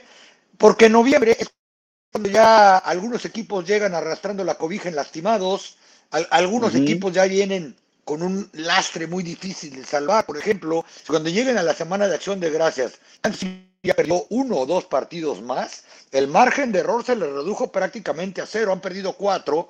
Eh, yo creo que para clasificar como campeón divisional en el oeste de la americana, no puede perder de seis, tiene que ganar 11 partidos en una temporada de 17 juegos como es la, la que estamos viviendo. Es decir, ellos todavía de aquí a la penúltima fin de semana de noviembre, que es la semana de acción de gracias, todavía podrían perder uno o dos juegos, pero hasta ahí. Después tendrían a sí. partir de acción de gracias ganarlos absolutamente todos o comenzar a ver de qué manera se cuelan con un comodín que va a ser complicado. Pero sí, eh, más que la verdadera temporada, yo diría los verdaderos protagonistas o equipos contendientes se notan hasta diciembre, finales de noviembre. Sí, yo, yo lo definía de, de, alguna forma eh, en, algún momento eh, que el mes de septiembre así como que todo es ilusión, ¿no? Eh, estamos empezando, octubre ves cuando vienen los, los horrores, ¿no? De, de, de, Kansas City, por ejemplo, y en noviembre es cuando cae la realidad, en noviembre es cuando realmente te das cuenta si es un equipo que pueda meterse a los playoffs o no. Mira, en ese tema, Omar Cisneros dice, ¿cuáles son sus pronósticos de finales de conferencia a este punto de la temporada? Esa es una buena pregunta porque las cosas eh, suelen cambiar ya después de eh, siete semanas, ocho semanas y todavía pueden llegar a cambiar mucho más más adelante, ya lo decíamos. Yo creo, Tapa, que en la conferencia americano, en la conferencia americana podríamos mantenernos con los mismos que dijimos al inicio del año. Igualmente la conferencia nacional, yo solamente quitaría en este momento de la conferencia americana, ahorita en este momento, a Kansas City. Yo no lo veo como un finalista de la conferencia por el tema de la defensiva, por el tema de la línea ofensiva, por los errores que está cometiendo Patrick Mahomes de exponer mucho el balón, cosas que se pueden llegar a componer, pero en este momento yo no lo veo como un finalista de la conferencia americana, sí veo a los Bills de Buffalo, sí veo a Tennessee como un, un, finalista, eh, Baltimore probablemente independientemente de que perdió ahora con, con, Cincinnati, que fue arrastrado, Baltimore también es otro equipo que puede estar ahí en la pelea, eh, y, no sé si hay alguien más que, pueda estar, no sé si los Chargers, les alcance para eso todavía, ¿no? Pudiera ser. Fíjate que yo, tal cual, si la final de conferencia fuera el próximo domingo, yo pensaría que sería Buffalo contra Tennessee. Los Titans están jugando gran, gran defensa. Y en la conferencia nacional, aunque se enojen, yo pondría el día de hoy a los Green Bay Packers contra los Dallas Cowboys. ¿Me oyen bien? Ahí sí ya no se cortó tapa. O, ahí algunos te van a decir que no se cortó, o otros te van a decir, no, ya se cayó el internet, ya se cayó el internet, vámonos. Este, sí, en la conferencia nacional, eh, yo no descarto a, Dallas, por supuesto. Si, si, oh, si es ahorita, hasta ahorita, pues Dallas tiene que estar ahí. Green Bay, por supuesto, Tampa Bay y los Rams. Yo creo que en esos, Arizona, Arizona ok, también podría, podría estar. Quizá hay más, más equipos en la conferencia nacional. Eh, simplemente habría que analizar los power sí, rankings. Seguro. No solamente, de, no solamente de, de, de, nosotros, Tapa. No sé tú a quién tenías dentro de los cinco mejores, pero seguramente en esos cinco mejores tenías más equipos de la conferencia nacional que a la conferencia americana. Probablemente sí, porque tengo a los bucaneros, tengo a Green Bay, tengo a los Rams. Son tres de cinco. ¿Y Arizona no los tenías? Fue... También. Ah, Arizona, cierto. Fíjate, cuatro. Eh, sí, sí, sí, sí, bueno, Arizona de hecho lo, lo tengo porque no acaba la jornada como el número uno. Ajá. Y fíjate que dije Cowboys por que fue lo primero que se me ocurrió, para serles bien sincero y para hacer enojar a la banda. Pero yo no descartaría, por ejemplo, Tampa Bay contra Green Bay, Arizona contra Tampa. Todavía hay muchas combinaciones en la conferencia nacional. Y ahorita que mentalmente estaba yo pensando en la americana, dije, la verdad, no creo que los Chayes estén al punto de poder jugar una final de conferencia en, este momento. No creo tampoco que Baltimore esté en ese punto. Digo, tendrían que hacerlo porque tiene que haber dos equipos. Eh, Kansas City el día de hoy, pues la verdad es que creo que están lejos del nivel que hemos visto en tres finales de conferencia consecutivos, mismos años que lleva Patrick Mahomes como coreback titular de los Chiefs. Sí, exactamente. Bueno, eso, eso porque lo comentaban en, en, las preguntas y bueno, pues no, nos salimos un, un, poquito, un poquito del tema, ¿no? Eh, hablaremos un, po de, un, poco de los Cowboys. Este, yo sé que hay alguien que no les gusta, que no le gusta mucho que hablemos de los Cowboys, pero bueno, vale la pena porque es un buen partido el que tienen y es domingo por la noche. Oye, mira, este, aquí está nuestra buena amiga Elba Jiménez, pero aquí estoy y yo soy su fan, dice. Saludos a Elba Jiménez, un abrazo. ¿no? Un fuerte abrazo para ella. Fuerte. Fuerte abrazo. Está Oye, también y, involucrado. Y hay que reconocer Ajá. que ya aguantó más de una hora, ¿eh? Oyendo nuestras andeses. Ya. en, en, cuanto empezamos a hablar de Jimmy Garoppolo, en ese momento dijo, me quedo. ¿eh? No sé por qué. ¿eh? Segura, seguramente porque ve, ve que es un gran coreback. Dice, no, este, es, este iba a ser el sucesor de Brady, ¿no? Oye, mucha gente se le olvida que Jimmy G salió de la misma escuela completamente desconocida que Tony Romo y que Sean Payton, ¿eh? Los tres fueron corebacks de Eastern Illinois. Sí, dice Gustavo Vaca, reseteen el modem antes de entrar. Este, nada, si apenas nos da tiempo así de conectarnos rápido. No, tienes razón, es una buena solución. No, déjame hablar a la recepción a ver si pueden resetear el modem del hotel. Ahora es cierto, claro que sí, este, disculpen Sí, ahí. sí, cierto. El- No. como decía mi gran amigo Fernando Bonrosum, los bendecidos son resueltos. Dice Omar Cisneros, a mí sí me cae mal Brady y no lo considero el mejor porque no considero a ninguno como el mejor. No, pues ya, de entrada ya, si te cae mal, pues no, no, no lo vas a considerar el mejor, ¿no? Pero bueno, este, fin, a ver esta etapa, ¿quién es el mejor novato de la NFL? Yo creo que hay dos, este, y podrían terminar como los, el novato ofensivo y el novato defensivo. Llamar Chase, el novato ofensivo, ¿no? Y el novato defensivo Parsons de los Dallas Cowboys. Sí, a pesar de que Micah Parsons, y él mismo lo dijo ayer, no viene de su mejor partido contra los Patriots. Micah Parsons deberá estar en la, en la conversación para novato defensivo del año. Eh, novato ofensivo, eh, completamente de acuerdo. Lo que está haciendo Jamar Chase eh, con su compa Joe Burrow en Cincinnati es increíble, ¿no?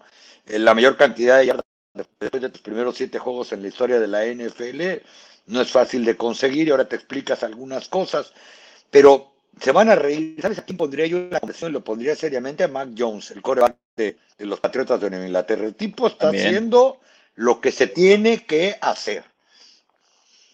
Sí, de acuerdo, de acuerdo. No, no se guíen solamente por los ganados y por los perdidos, sino más bien guíense por, por otras, otras cosas, ¿no? Eh, Lo que me gusta de este, hacer esto en vivo son las preguntas de la banda. La verdad, eh, eh, me gusta estar respondiendo, pero sí los ejercicios de agilidad mental que hay que hacer para responder están, están interesantes. ¿eh? Qué bueno que te acordaste de llamar Chase, porque es cierto, yo creo que él ganaría y va a ganar el premio novato del año si todo sigue como va. Pero la verdad, sí, como que acordarme en frío de llamar Chase estaba, estaba Sí. interesante. Sí, sí, sí, sí. Este, fíjate, Marco Antonio Serrano, vamos con una sencillita que es agradecimiento. Estimado Pablo y Carlos, antes más, saludos desde los Dallas Cowboys Fan Club. Agradezco todas las atenciones que han tenido con nosotros, con Queens of Honor, por supuesto, y Ring of Honor. Bendiciones. Que Sí, ellos nos tienen invitan- como cuatro variantes de su club, ¿no? ¿O qué? Sí, no, nos invitan constantemente ahí y este, y bueno, al Tapa lo invitan más, obviamente, por un tema de, pues como el Tapa todos los días está con los Dallas Cowboys, pues tiene información fresca de los Dallas Cowboys, ¿no? Sí, normalmente en Este, octubre cada año es el único mes que no estoy diario en estar porque me sacan para cubrir playoff de grandes ligas, gracias a Dios, porque me encanta y es algo que tengo la oportunidad de narrar también para ESPN. Pero aunque esté por acá, aunque ustedes no lo crean, me llega mucha información y estoy pendiente de lo que sucede con el equipo de América. Sí, dije equipo de América y qué.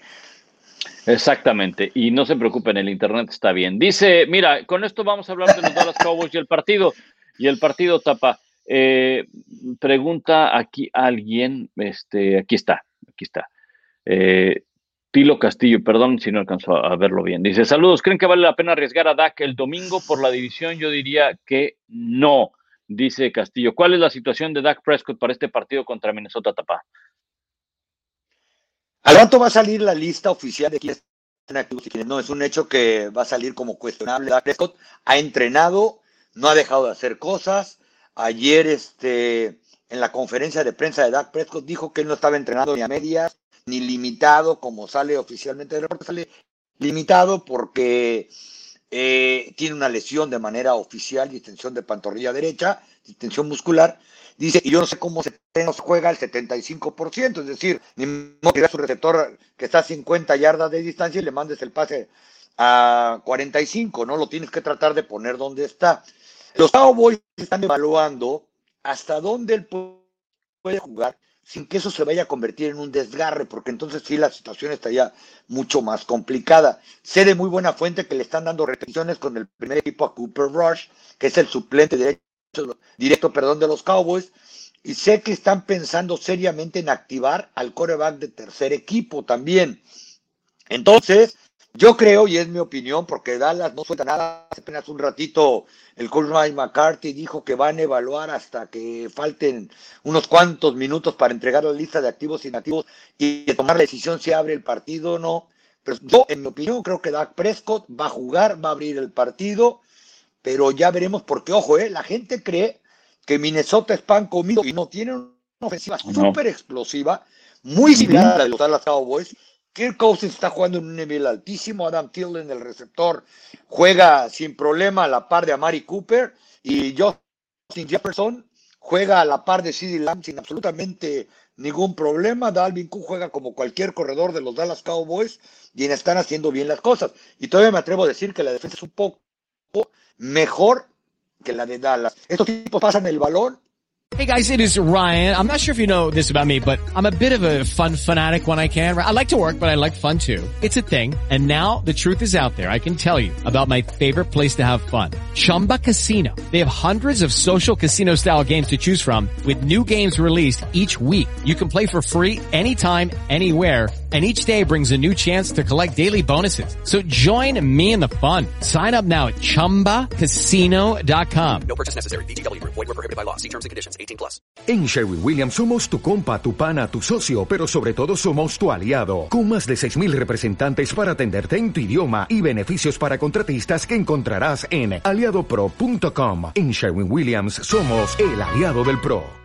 Entre los seis mejores de la NFL, la defensiva contra el pase de los Cowboys, a pesar de todas las intercepciones de Trevon Dix, es una de las tres peores que hay en toda la NFL. Sí, no olvidar, Minnesota inició mal la temporada con dos derrotas seguidas. De hecho, tuvo marca de 1 y 3. Viene de dos victorias de manera consecutiva. Vamos a, darle el beneficio de la duda, ¿verdad? Le ganaron a, a, Detroit, le ganaron a Carolina en tiempo extra. Viene una prueba eh, eh, pues mucho más complicada. De hecho, eh, las victorias significativas de Minnesota, ajá, pues solamente la de Seattle en la semana 3, cuando estaba Russell Wilson, ¿verdad? Eh, aunque conocemos de Seattle los problemas que tienen de su defensiva. Dallas es una muy buena defensiva para robar balones, pero sigue permitiendo yardas. Yo creo que va a ser una muy buena prueba para, incluso para los mismos Dallas Cowboys, va a ser una muy buena prueba enfrentar a Minnesota. Veo un, un partido bien, bien parejo ahí, tapa. Juegan en Minnesota, lo cual es este, pues otro factor, el viaje y saber, va, va a depender mucho ahora sí que eh, el pick va, va, a depender mucho del pronóstico de la situación de, de, de, Dak Prescott. Si está listo para jugar o no, va a cambiar por mucho, mucho este equipo de, de Dallas si no juega Dak Prescott. Eso lo, lo sabemos de, sobra. Ahora, si juega Dak Prescott, pues aún así no creo que sea tan fácil. O sea, no es que vayan a arrollar a los, a, a los Vikings, ¿no? Yo sí veo ganador a, Dallas si juega Dak Prescott. Si no juega, sí lo veo un poquito más difícil, ¿eh? Fíjate, ahorita mencionabas a quién le ha ganado Minnesota. Bueno, pues muchos dirán Dallas en esta racha de cinco partidos con triunfo consecutivos. Tres fueron en casa y contra equipos que han venido a la baja. Filadelfia, Carolina y el último fue este. New York Giants. O sea, de los tres no es una marca ganadora. También hay que, hay que decirlo claramente. Antes de eso le ganaron a unos Chargers que prácticamente eh, perdieron el juego solos, eh, dos, dos anulados, cometieron muchos castigos. Claro, hay que estar ahí y esa es la NFL. Tampoco estoy minimizando lo que ha hecho Dallas porque su ofensa, que le anotó más de 40 puntos promedio a las victorias en casa, no la frena más que ellos mismos, reitero, como CD Lamb dijo con toda humildad, no, no que esté crecido nada, dijo, la única manera en que los partidos se ponen cerrados, incluyendo el de los Patriotas de Nueva Inglaterra, que tampoco tiene marca ganadora, es porque nos estamos frenando solos, si no eso acaba en paliza. Cuando uno ve las yardas y lo que produjo Dallas, no puedes creer que el, equipo, el juego se haya ido a, a overtime, a tiempo, a tiempo extra. Ahora, por el otro lado, hay que evaluar si vas a arriesgar a Prescott, de acuerdo a lo que diga el cuerpo médico de los Cowboys, cuando le llevas tres partidos y medio de ventaja a, tus rivales de división, que con el debido respeto sabes que la segunda vez que enfrentes o la primera que vez que vayas contra Washington, tienes con qué ganarles si Prescott está sano. Y aquí se trata en este momento no de poner una marca 16-1 ni nada. Se trata de avanzar como campeón divisional y llegar lo mejor que puedas como equipo a la postemporada. Lo que decíamos hace rato, llegar a diciembre con todo. Entonces ahí yo creo que también va a influir ese aspecto en la decisión que tome Mike McCarthy. ¿Qué tal si equipan a Prescott, pero abre el partido Cooper Rush? Porque la verdad es que de los dos suplentes no haces uno, no haces uno en Dallas. o sea, cada quien, Cooper Rush, que parece papá equipado ya del juego contra papás, ¿no? Y dice, oiga, jefe, ¿por qué no trae riñoneras? Dice, no, porque si no ya no me quedan las fundas. ¿Qué dice, papá? Con eso Oye, mi hijo el otro día me dijo, oye, papá, ¿por qué siempre desde que te conozco eh, tienes así como mucha lonja? No sé, no ya va cómo decirme, ¿no? Eh, no conoce la palabra lonja en español, mi hijo. Siempre es como que estás gordo de ahí. Que no, pues se me quedaron pegadas las riñoneras desde que jugaba. claro, claro, hay que cuidar los riñones, mijo, hay que cuidar los riñones. Y entonces, pues, decidí quedarme con las riñoneras. Oye, este, sí, de acuerdo. Yo creo que eh, eh, lo que comentabas de, Dallas, y eso es, eso es una buena teoría, ¿eh? No, no, no sería extraño que inicie Cooper, eh, Cooper Rush y esté equipado en la banca Dak Prescott por si se llega a necesitar, por si las cosas se ponen feas o qué sé yo, ¿no? Eh, porque hay que cuidarlo. Al final, al final, pues lo, proyectas para más adelante en la temporada. el exponerlo ahorita podría agravar esa lesión y no tenerlo al final, ¿verdad? Dependiendo cómo, cómo lo evalúen los médicos y, demás, ¿no? Ellos sabrán bien, bien su chamba y sabrán si es, si vale la pena ponerlo o no. Este, oye, había algo. Si esas alturas en la, en la esa tranquilidad de, bueno, pues vamos viendo qué puede hacer Cooper Rush. Y este, de todos vamos a amanecer, sucede lo que sucede en primer lugar, por, con lo menos dos partidos de ventaja. Eh, los otros equipos de la división han ganado dos partidos cada uno. Entonces ahí es donde tienes que pensar, porque alguna vez lo dijo el gran Tony Romo, buen cuate, este, decía, aquí se trata de calificar a la postemporada, dice, tuvimos 13 victorias y 3 derrotas dos veces en mi tiempo como coreback y nos echaron para afuera en la ronda divisional. Entonces trata de llegar bien a playoff y no ahorita decir, vamos a ilvanar nuestro sexto triunfo consecutivo en él. Se trata de pensar a mediano y largo plazo. Y, a veces eh, eh, se tiene esta idea de que, bueno, es favorito tal equipo, ah, tiene que arrasar, tiene que aplastar, ¿no? Este, si no gana por más de 20, más de 25, no, pues entonces como que no. No, no, es tan fácil ganar en la NFL. Eh, lo vimos ayer en la noche, y este mismo equipo de Green Bay estuvo a punto de perder contra San Francisco hace algunas semanas. Entonces, no, no es tan fácil eh, como salir y, aplastar a los demás. Oye, dice Juan Herrera, fíjate, esta pregunta es de, es de college. Dice Juan Herrera, ¿ya vieron jugar a Caleb eh, Williams el quarterback de Oklahoma. Yo lo vi jugar, me tocó hace dos semanas hacer un partido. El primero que inició como titular después de que contra Texas lo metieron como, en la segunda mitad. Este, yo lo vi en el qué talento tiene ese chico. Y este sábado me toca hacer también colegial contra Texas Tech. Es más, creo que el partido sí lo pueden ver por, por televisión. Si no, pues ya saben que está en Star Plus en toda Latinoamérica. Tapa es un es un coreback de ahí, de, de, de, la zona donde tú estás, y se ha hablado mucho, me imagino, de él, ¿no? Lo que pasa es que yo creo que con el currículum que tiene Lincoln Riley, el coach de Oklahoma, en sus corebacks, muchos de los mejores talentos de coreback, eh, pues no creo que nada más de la región, sino de todo el país, no le hacen el feo a Oklahoma, ¿no? Vamos a ponerlo uh -huh. de esta manera. Tres semanas se enfrentaron Baker Mayfield contra Kyle Murray, que los dos fueron primera selección global de toda la NFL. Entonces, un muchacho que trae talento y que está bien cotizado entre los prospectos para llegar a college, que se puede dar el lujo de escoger universidad, pues dirá, mm, Alabama voy a ganar campeonatos nacionales, pero con Oklahoma me van a hacer coreback de la NFL, vamos, uh -huh. de qué se trata. Sí, eh, y mira, por eso Víctor Manuel también dice, ¿creen que Oklahoma sea el nuevo proveedor de corebacks? Baker Mayfield, eh, Carly Murray, Hurts, yeah. Bradley. Bueno, Hurts también jugó sus últimos sí, sí, sí, aunque, aunque Víctor, Jalen Hurts jugó parte en Alabama y parte en, en, en, en Oklahoma. Yo creo que en los últimos años hemos visto corebacks de estas dos universidades. El caso de Alabama, pues está Hurts, está Tua, está Mac Jones, ¿verdad? Como, como los principales y los que tú mencionas de, de Oklahoma. Entonces, sí, yo creo que este. Eh, y, algo bien interesante, Tapa, es que a diferencia. Quitando a Mac Jones, porque Mac Jones no es un coreback tan móvil o tan movible o, más como que de bolsa de protección.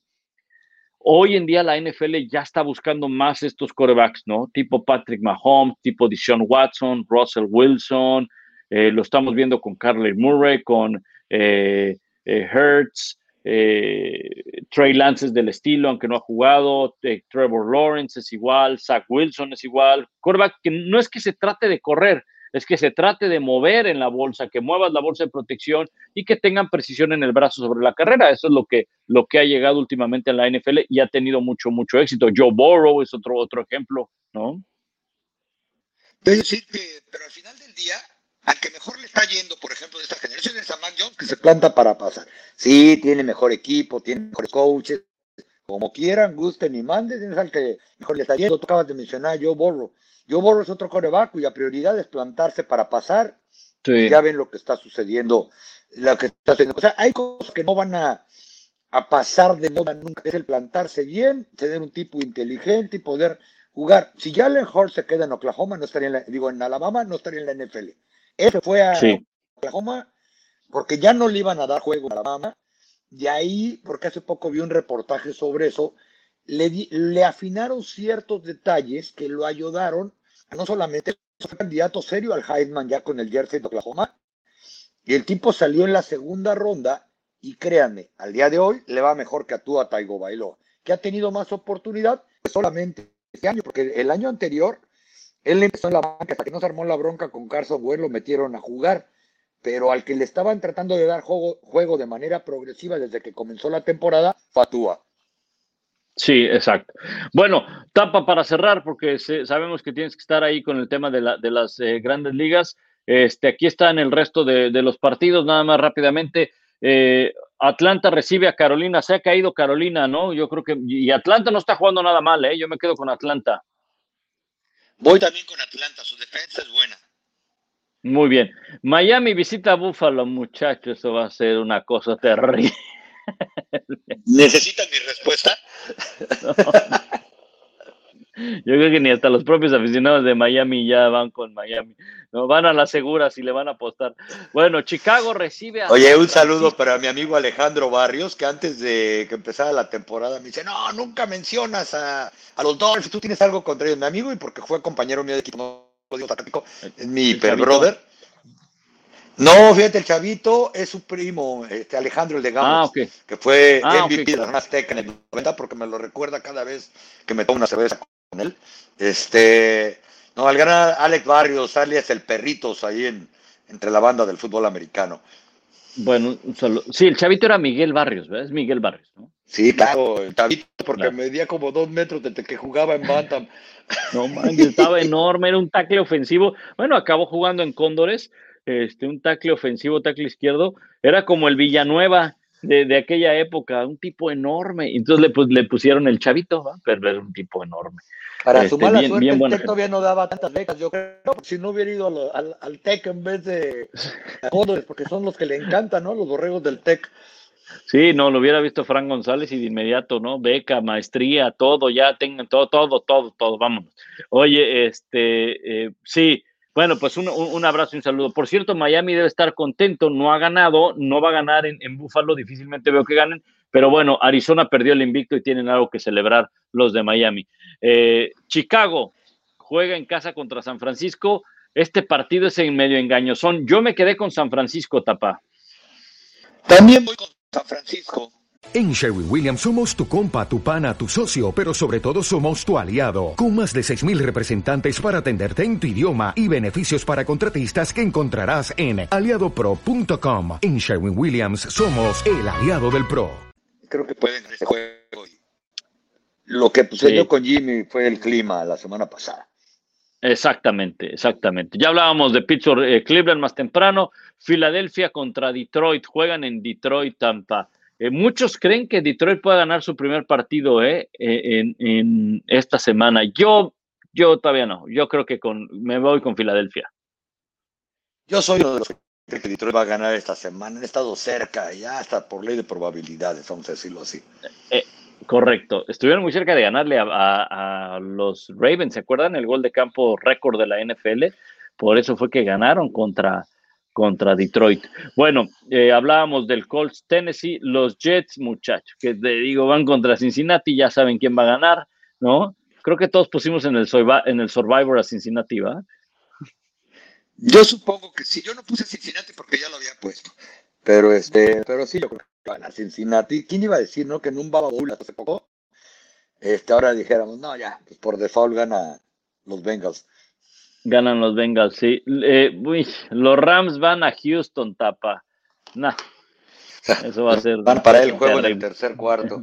En el tercer cuarto, ojalá metan a los de 8 y los de 12 jugadas. Eh, eh, New England viaja hasta el otro lado, va a Los Ángeles contra los Chargers. Este hubiera sido un muy buen partido en otros, en otros años. Eh, pudiera llegar a estar parejo, pero los Chargers es un mejor equipo y van a ganar los Chargers, ¿no? Sí, creo que van a ganar los Chargers y creo que el juego va a estar mejor de lo que muchos hubieran pensado. Los Chargers vienen de hacer el ridículo contra los Ravens, tuvieron semana de descanso y he leído que Justin Herbert creo que se quedó a dormir durante todos los días de descanso ahí en las instalaciones de los Chargers porque sabe que fue prácticamente uno de sus dos peores partidos como profesional, porque el anterior peor que había tenido fue el año pasado contra estos mismos Patriots. Fíjate, sí, sí, sí.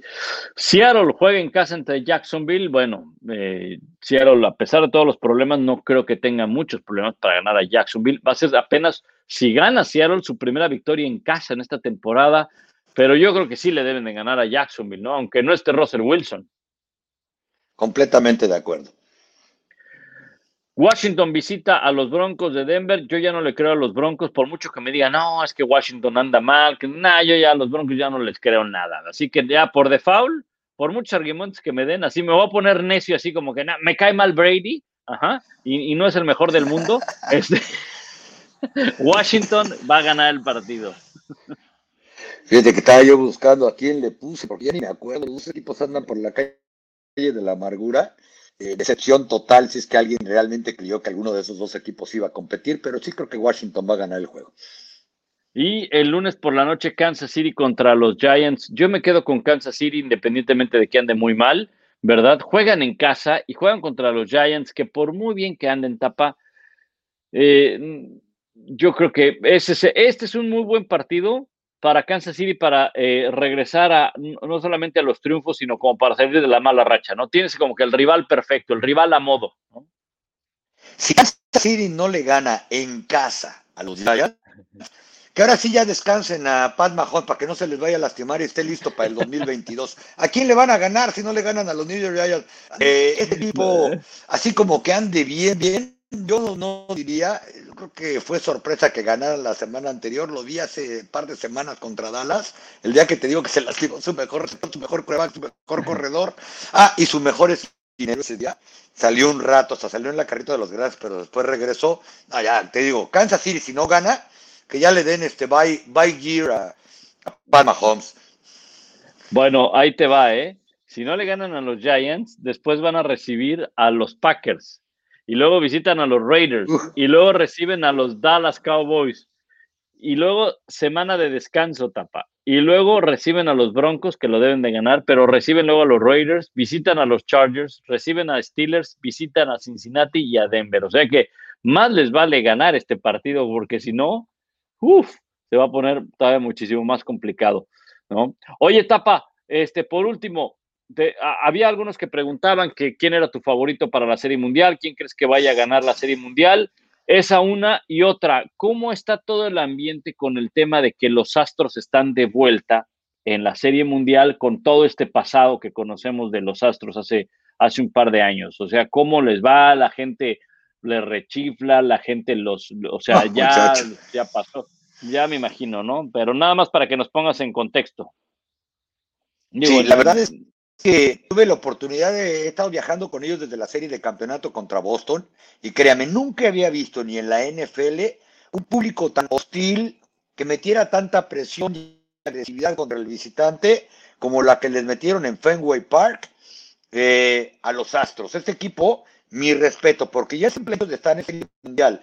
En el primer año desde que se destapó el escándalo del robo de señales, con gente en las tribunas, porque el 2020 la verdad es que la libraron porque no había nadie en las tribunas por la pandemia, tristemente.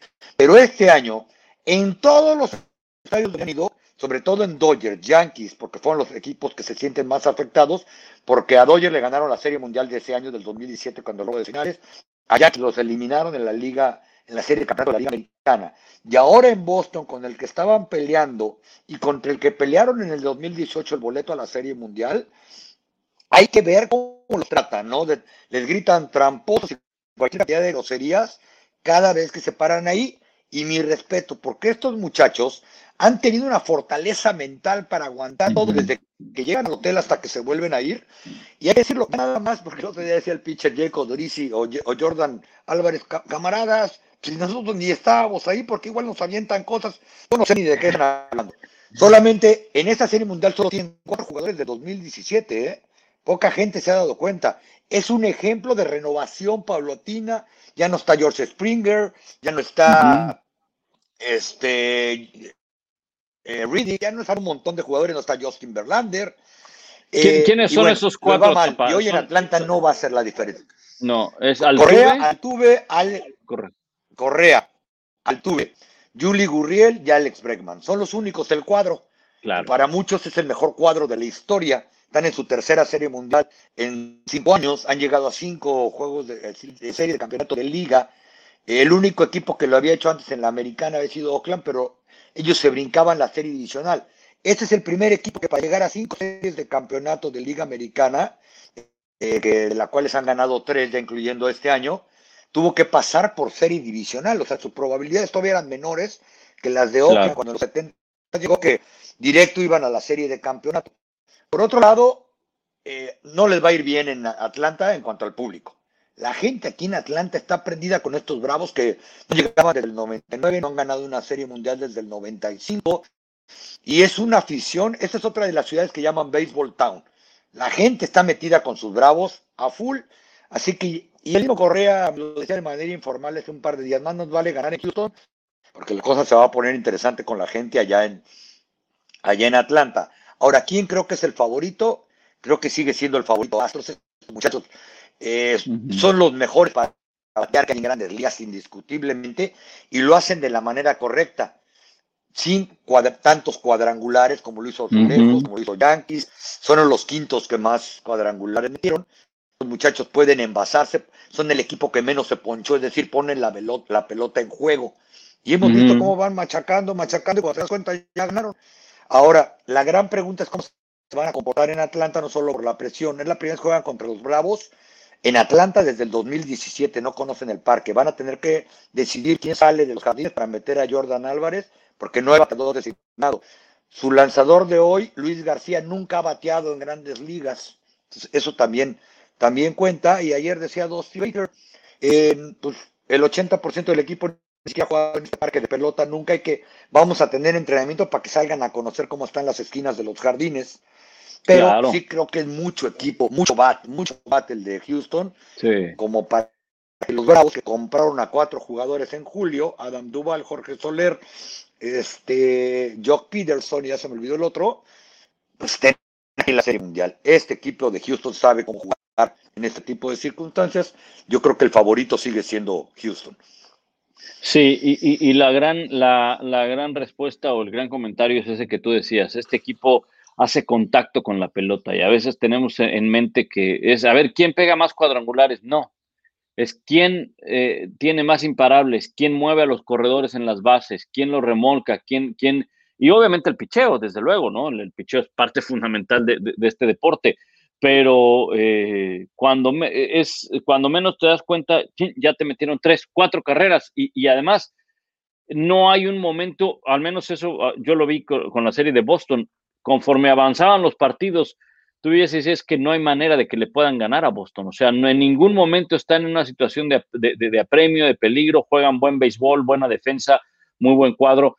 Sí, es, es, un equipo más, más completo. Pues ojalá que sea una buena serie etapa, ojalá que, que, haya buenos partidos ahí en, en, Atlanta y suerte en la, en la cobertura. Ya nos extendimos a casi más de, de, hora y media, pero pues bueno, valía la pena. No habíamos estado en vivo y había muchas, muchas preguntas de, de la gente, ¿no? Oye, y ya finalmente lo que hay que levantarle un monumento a los Astros es que nunca los ves preocupados. Habían, ya los daban por descartados después del tercer juego contra Boston. Platicabas con los peloteros en el campo y te decían, no, después de lo que nos han hecho y nos han gritado y demás, vas a ver, mañana alguien batea. Ellos no son un equipo que gane con jonrones, como dices, pero el líder de cuadrangulares en la postemporada que también juega para los Astros. Este, Exactamente. Muchachos que nadie conoce como Kyle Tucker, es el líder en carreras producidas en playoffs. Julie Gurriel anda cerca del 500. La verdad es que son una máquina para batear y han podido cubrir la ausencia de tener buenos pitchers. Hoy a ver cómo les va con Luis García, porque Justin Verlander está afuera, nadie sabe qué pasa con Zach Greinke. Si, tuviéramos testigo y béisbol, diría que su papá le reclamó algo al manager y ya no lo meten a jugar. Porque le pregunta a Baker, te dice, no, está sano, está sano, este, nos cae bien, es buena onda. Y bueno, ¿cuándo va a pichar? El tipo ganó ya el Cy Young y demás. Eh, estamos viendo porque no queremos apresurarnos con él. Ah, bueno, pues a lo mejor no apresurarse es para el sprint training del, del próximo año, ¿no? Pero bueno, va a ser una buena serie mundial, mi querido Pablito. Ojalá disfruten en toda la cobertura en todas las plataformas de, de ESPN. Aquí está mi gran amigo Enrique Rojas, el gran Memo Celis, una leyenda del béisbol. Yo echando un montón ahí también con la banda. Muy bien, muy bien, Tapa. Pues ahí te, estaremos al pendiente de todas las transmisiones que tengas y de todos los reportes que hagas desde, en este caso, desde Atlanta con la Serie Mundial. Y nosotros estaremos acá en Hololop la próxima semana. Ya les avisaremos si lo hacemos en vivo o no, dependiendo de los compromisos laborales que tenemos. Recuerden que el audio está disponible en Spotify, en iTunes, en Google Podcast. Si ustedes llegaron tarde a, este, eh, a esta transmisión, se queda grabado también ahí en el canal de YouTube de un servidor. Y pues nos escuchamos en la próxima etapa. Que estén muy bien. Abrazo y muchas gracias a la gente que se conectó. Un saludo para todos. Gracias, saludos, saludos a todos. ¿eh? Un abrazo y nos escuchamos la próxima semana. Bye.